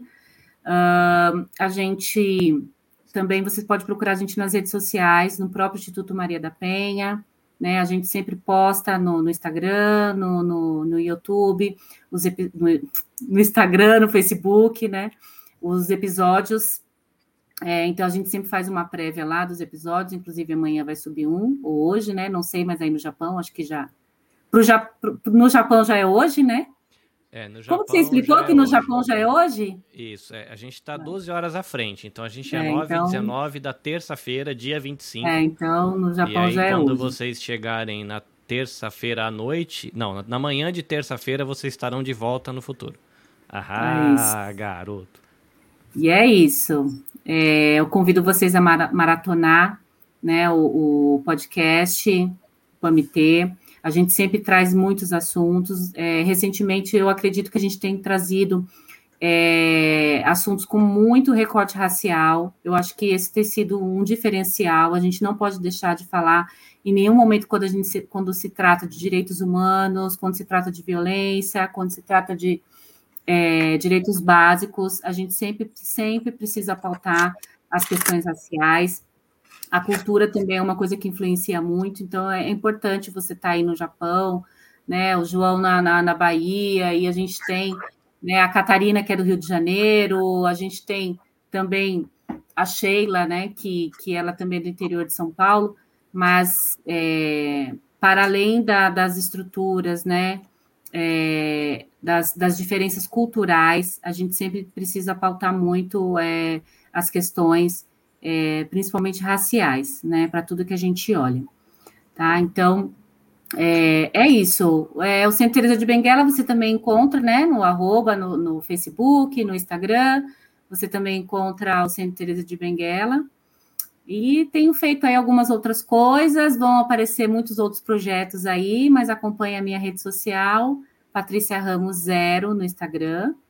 E é isso. A gente vai se vendo por aí. Qualquer coisa é só chamar lá, deixar um, uma mensagem no meu direct que, que eu atendo vocês. É, eu tô aqui é, ouvindo vocês falar e viajando vendo a Almeco desenhar aqui. Tô... João Pedro, você disse que você usa o seu Instagram para compartilhar conhecimento, também reflexões. É, além do Instagram, você tem feito texto, vídeo, algum LinkedIn, né? Parece que você é bem ativo no LinkedIn. Conta um pouquinho para o pessoal onde o pessoal pode te acompanhar como um jovem estudante e aventureiro do mundo. É, o que, que você tem aí para galera que quer conhecer mais um pouquinho você, ou até mesmo pegar uma dica, né? Como caminhar esse rolê todo que você já foi. Diga. Então, o Instagram atualmente é minha rede social assim, a mais ativa. Eu até coloco lá na bio que eu sou um aprendiz do mundo. E é justamente por lá onde eu gosto de trazer é, ideias, seja pelo stories, seja por posts né, escritos, etc. Uh, mas além disso, eu tenho também o meu LinkedIn, que é meu nome completo, João Pedro Amorim de Souza. Se você pesquisar, acho consegue achar tipo, tranquilamente no LinkedIn, que é uma rede social que eu aprendi a usar recentemente. Né? O LinkedIn ainda era uma coisa que eu era muito off, muita parte, até que eu aprendi o valor do LinkedIn. E hoje realmente me apaixonei por essa rede social, que é realmente muito interessante, né? no sentido até mesmo acadêmico e profissional, que é o que ele se propõe a fazer, porém acho que vai além. Eu acho que como é, portfólio de comunicação, o LinkedIn ele tem um papel assim, fundamental. Uh, eu acho que vou perder esse espaço agora também para poder divulgar a Fundação Sapiência, que é uma fundação, é, um projeto recente agora que eu tenho, eu e minha namorada, a Marta Mello, que ela é fundadora, eu sou cofundador. Uh, e no Sapiência é onde vai vir muito dos conteúdos, assim, é um lugar onde a gente vai basicamente trazer né, textos, temáticas, conteúdos audiovisuais uh, que tem a ver com educação e assim, assinados pela gente. Então ali vou, é um espaço onde eu vou estar basicamente trazendo visões sobre temas específicos, uh, trazendo assim um pouco de desabafo, um pouco de cultura, um pouco de, de, de ideias mesmo, né? Compartilhar ideias. Então, Sapiens ele nasce com esse objetivo, né, de democratizar o acesso à educação para jovens de baixa renda. E aí, eu acho que mais importante do que tudo é o exemplo como resposta, não é só o falar, o discurso bonito, é além de trazer isso, é dar o exemplo como resposta. Então, ah, nesse sentido, nós vemos aí é um projeto bebê, né, que acabou de nascer, mas que uh, tem tudo para alçar voos cada vez mais altos. Então aproveita esse espaço, porque lá vocês vão poder ver visões minhas, né? Tem no Instagram, arroba Fundação Sapiência, tranquilamente já dá para achar. Uh, e queria aproveitar esse espaço para trazer três recomendações culturais, né, de coisas que eu assim queria deixar para a audiência. A primeira coisa é um livro chamado O Avesso da Pele, do Gerson Tenório. É um livro muito interessante, né? O Gerson Tenório ele venceu o Prêmio Jabuti 2021, prêmio de literatura. E o Verso da Pele, em premissa, ele conta a história de um jovem negro vivendo no sul do país. Então, acho que só nessa premissa, assim, é, é uma visão de racismo ainda mais específica por ser no sul do país. Então, acho que é é um livro, assim, bem diferente, né? Queria deixar como recomendação. Além disso, um vídeo do YouTube que é um TED Talks do Bernardinho, né, minha relação com esportes, né, que é muito interessante. O ex-treinador de vôlei da seleção feminina e masculina, né, tricampeão olímpico, o Bernardinho, ele tem um podcast, ou um podcast não, um TED Talks chamado A Cultura da Excelência, né, que foi um termo que eu usei na minha fala lá atrás, vem muito desse vídeo, então deixo também como recomendação aí no YouTube pessoal. E por último, né, um documentário Netflix chamado Fraude e Privilégio, que é um documentário que expôs em 2020 um escândalo de compra de vagas em universidades norte-americanas. Então, eles trazem toda uma, uma espécie de máfia, né, as portas laterais, como eles chamam no documentário, que explica um pouco sobre como é, alguns estudantes é, entram na universidade pela, pela maneira mais aleatória possível, que é comprando a vaga. Né, que é comprando essas vagas, então é um documentário que expõe todo um esquema que no fim resultou em prisões, etc. Isso lá nos Estados Unidos. Então, né, fica aí um recado bem interessante. Uh, e é um documentário muito bom, muito bem feito, com ótimas atuações, então deixo aí como recomendação pessoal. E agora, né, para aproveitar, uh, deixar o meu abraço a todos, agradecer pela oportunidade, por estar aqui conversando com vocês, né, aqui do meu cantinho Jacobina. Uh, eu estou realmente muito feliz por estar vendo essa nova fase na minha vida, esses novos objetivos, novas metas, tudo que vem acontecendo eu vejo que é muito sobre o que eu plantei né, anos atrás e está colhendo agora. Porém, eu voltei à época de plantação, né, a época da colheita já já está assim, tá sendo passada e eu estou voltando a plantar novas sementes, porque eu quero que no futuro eu possa colher coisas ainda maiores. Então, agradecer ao Meiko pelas incríveis ilustrações, estou achando incrível ela desenhando aí enquanto a gente vai conversando, acho muito interessante. Eu sou péssimo em desenho, então eu queria ter essa habilidade. E, Carlinhos, cara, queria te agradecer muito pela oportunidade de estar aqui. Eu vou deixar a parte por último. Mas, enfim, tipo, agradecer você por esse espaço, por estar aqui conversando comigo. Que ótimo saber que a gente é conterrâneos, né? Que você tem um, um pezinho aqui também em Jacobina, na Bahia. Então, para mim é muito importante saber disso. Parabéns pela sua estrutura aqui no podcast. Né? Espero que siga crescendo bastante em questão de alcance, etc. Vocês é, vem fazendo um trabalho incrível por aqui. Por último, né, a Pátria, a minha mami de São Paulo. eu conheci a Patrícia tem poucos meses. Na verdade, eu conheci a Patrícia por causa da minha namorada, porque ela é amiga da minha namorada e a gente tipo, se conheceu por aqui. Né? Eu costumo falar que eu conheci a Patrícia foi algo realmente que não estava nos meus planos, mas que bom que aconteceu. É uma pessoa que, a, ao primeiro encontro, assim, eu falei, cara, ela me fez rir muito fácil. Eu falei, cara, essa, essa moça ela é legal, essa mulher. Eu lembro que ela chegou assim, brincando comigo, eu falei, caramba, tipo assim, que, que moça legal, né? Que energia legal. Então, a Patrícia, à primeira vista, assim, já me trouxe uma ótima impressão. E ao ir conhecendo, é, eu comecei a ver o quanto ela é realmente uma pessoa diferenciada. Ela viu uma apresentação minha, que eu costumo dizer que até então é a minha apresentação da vida, né, que foi quando eu me vi em São Paulo, nas duas maiores universidades do país, né, assim, no sentido da Unicamp e da USP, e de um desses dias que eu fiz a apresentação lá, ela tá lá para me ver. Então isso foi bem interessante, é uma pessoa que, assim, eu costumo falar que esse é o grande tesouro da vida, né, conhecer pessoas. Eu acho que nada mais valioso, a, assim, não tem diploma, não tem, tipo, salário, que compensa você conhecer pessoas, porque pessoas é o que realmente compõe o que a gente consegue ser no futuro, né? o que a gente consegue construir enquanto legado. Então, pessoas como Patrícia são é, pessoas que possibilitam jovens como o João Pedro, né? Tipo assim, de conseguirem entender que o que eles estão fazendo é certo, né? De que é realmente por esse caminho. Então, obrigado, Patrícia, por todo é, o aprendizado que você traz para mim. E, enfim, né, acho que para o nosso povo, assim, duas gerações diferentes, mas que sabemos muito bem o nosso valor aí a nossa importância, então, que a gente siga né, buscando nosso lugar. Que já temos, né? É só a mesma questão de reconhecimento. Quero dizer também, quero dizer também que eu sou madrinha do Instituto, da Fundação Sapiência, eu sou madrinha, já fui convidada para ser madrinha, tá? Então não esqueça disso, tá? Não, ninguém mais tem esse lugar, viu? E, e aí, de, aí de esquecer, né, Patrícia? Diz aí, aí o quê?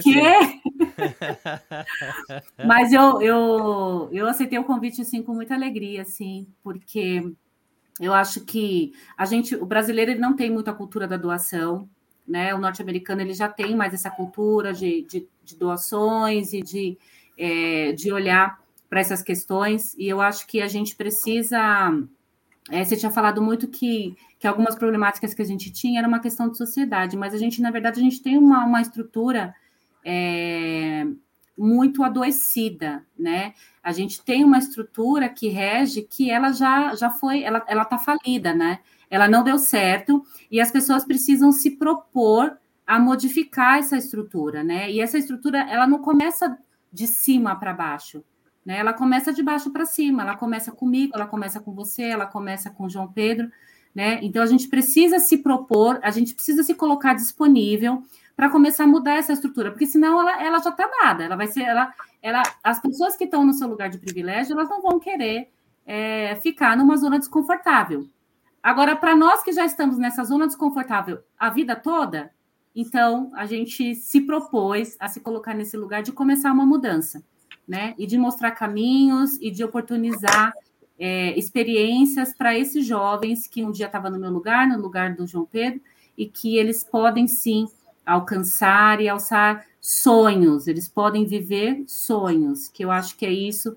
A gente não pode permitir que uma criança de 12, 13 anos, um jovem, em qualquer idade, deixe de sonhar porque ela nasceu numa condição social, né, é, ela nasceu numa, é, dentro de uma raça, dentro de uma etnia, e aí ela deixa de sonhar por todas essas questões. Então, eu acho que a Fundação Sapiência, ela vem já, ela já está começando com, com, com o João Pedro aí, trazendo essa experiência de vida dele, né? E a gente pretende agregar muitas pessoas aí que, que pensam como a gente, né? E que queiram oportunidade, é, oportunizar essa, essa, essa experiência para outras pessoas também. Tá bom? Eu vou dar a sugestão de vocês conhecerem um podcast chamado Papo de Educador. No momento, até onde eu saiba, esse podcast ele está em pausa. Tá? O Damione Damito, que é o criador, ele ele não encerrou, mas ele faz uns meses que ele não está produzindo. Mas o Papo de Educador, na descrição, você tem um grupo de WhatsApp que reúne centenas de educadores do Brasil inteiro, de várias classes sociais, de Instituto Federal, de escola pública pequena, de não sei o quê. Então, talvez é, você entrar ali no, no grupo do Papo de Educadores, se apresentar, apresentar o projeto, pode ser um caminho para criar conexões com muita gente legal. Eu tenho boas amizades que eu criei nesse grupo de educadores com gente que está com pouco recurso em escola pequena e estão fazendo a diferença. Então, de repente, procurar papo de educador, tem os, tem a, os episódios são legais, acho que dá, tem muita coisa que dá para aproveitar, mas vai na descrição e entra no grupo, que tem um monte de professor ali e o grupo é aberto, né, para outros educadores. Você pode pedir ajuda, pode deixar dica, enfim. É, vale a pena vocês apresentarem o projeto ali. De repente vocês são acolhidos, né, por alguns educadores ali e podem começar pontes de diálogo. Acho que fica aí a dica. Para você, meu querido net espectador, né, que aqui nós estamos gravando no YouTube e no Facebook. É, se você quiser acompanhar o trabalho da Nabecast, arroba NabecastJP. Aí, esse arroba NabecastJP você pode usar em youtube.com barra arroba NabecastJP, facebook.com barra NabecastJP, instagram.com barra NabecastJP. Se você for entrar lá no Instagram, a gente está lá no Threads. Se você for para o Twitter, Twitter, arroba NabecastJP. Enfim, NabecastJP é onde você encontra a gente na rede social.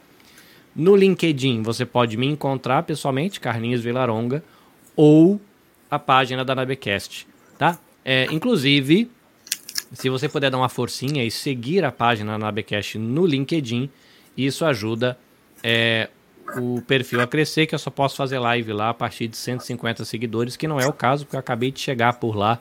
Então, é, esse é um, um detalhezinho. Eu vou colocar aqui a Almeco em tela cheia, ou pelo menos em tela grandinha. Ela tá dando os retoques finais no balãozinho do nosso querido amigo voador. Ah, errei, não era aqui, era esse aqui. Aí. Diz aí o Meco, deixa eu tirar esse banner aqui da frente da sua arte para você explicar o que, que você imaginou aí, porque tem esse balãozinho, conta pra gente a sua arte, muito bonitinho. Ah, é que o Carlinhos estava falando sobre. Acho que eu gosto de fazer aquarela com silhuetas, né? E aí ele falou assim que gostou de ver os passarinhos voando e falou assim: "Ah, ele tem tudo a ver com o rapaz que tá tentando entrar, tá tentando ir para os Estados Unidos, né? Ele tá querendo voar sozinho". Aí eu pensei, né, uma pessoa voando, não é uma passarinha, é uma pessoa voando, né? Então vamos fazer ele voando. Aqui no amanhecer, ele voando até de noite. Passando aqui de um, um cenário para o outro. Aqui é a cidade, né? Passando aqui uhum. do lugar que é bem é, interior. né? Eu fiz a cerca de madeira para mostrar que é interior. E aqui no meio da cidade, né? chegando, chegando nos Estados Unidos tentando chegar nos Estados Unidos Caraca, de balão. Mandou bem, hein, Guria? João, depois eu me comprometo a, a, é, a, entrar em contato com ela para a gente é, fotografar isso aí, você poder postar no seu Instagram, fazer divulgação. E na verdade, assim, eu, eu chamei ela e eu curto demais essas aquarelas dela, com em especial essas que ela faz esses postes com os fios. Eu não sei exatamente porquê, mas eu acho isso muito poético. E eu curto. Amei com uma pessoa muito querida. Inclusive, sábado eu passei o dia inteiro com o marido lindo dela. Peguei o marido lindo dela às 6 horas da manhã na casa dele. Devolvi só de noite. Fofíssimo.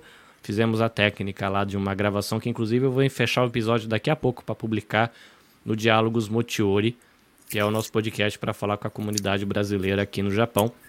E a gente estava lá entrevistando atletas, né, João? Você falou aí né, de como você curte né, essa paradinha com com esporte, eu e o, o, esposo da, da Almeco, a gente passou o dia inteiro nos Jogos Escolares Brasileiros, edição 2023. Eram 960 atletas, fora os educadores e comunidade, músicos. Teve lá, sei lá, apresentação de street dance, capoeira, não sei o que. Foi, um, foi uma festinha legal. E eu entrevistei crianças de 5 até 16 anos. Cara, é um barato. É criançadinha pequenininha e os adolescentes falando de paquera, de, é, que é bem, bem, bem divertido. Aí o episódio sai hoje. Mas é isso. 2 horas e 30 minutos com participação de artista plástico ao vivo fazendo storytelling. O João Pedro que gosta de storytelling. Então é isso, gente. Para você que acompanhou a gente, eu tenho a sensação de que teve gente aqui que acompanhou do começo ao fim. Você é um guerreiro. Parabéns para você. E fica o convite, caso você se sinta à vontade, para seguir AnabecastJP no Instagram e AnabecastJP no YouTube. Para você conhecer um pouquinho do que eu estou fazendo. Ajude o João Pedro, entra lá na descrição, confira a vaquinha para você poder compartilhar um pouquinho do seu din-din via Pix ou via o site Vaquinha e ajudar esse garotão baiano comedor de acarajé a comer hot dog lá na terra do tio Sam. Beleza, João Pedro? Foi uma honra. Espero que seja uma amizade que tenha apenas começado. Espero que não se encerre aqui. Não me esquece, cara. Não me esquece, hein? Patrícia, a gente tá junto. Você sabe que nós é Brod. Toda semana a gente tá juntinho, trocando figurinha no Zap Zap. E uma vez por mês lá no podcast para me ter. O meio que eu preciso falar nada, tu é da família Podosfera Nipo Brasileira. Tamo junto. Honrado demais. Obrigado pela tua arte. Lindíssima. A gente tem que registrar isso aí depois. Para o nosso querido João Pedro guardar esse momento emocionante no coraçãozinho dele. De uma artista plástica dando o apoio dela aí. Já que você falou de conectar artistas e educadores para fazer o povo voar. Tá aí. Um baiano branquela e uma japonesinha somando para que você, garotão, possa voar e que Deus permita que você chegue lá e faça diferença positiva na tua comunidade, em Jacobina e na galera que você conhece. É isso, gente. A gente fica por aqui. Eu e esse povo aqui, a gente fica nos bastidores para ficar dando risada de assuntos aleatórios. E a gente espera você em outra live, outro dia. Até a próxima. Sayonara! Este episódio foi editado pelo Nabecast. Saiba mais em www.nabecast.jp. Nabecast, conectando pessoas, desenvolvendo amizades, construindo parcerias e compartilhando vida através de podcasts.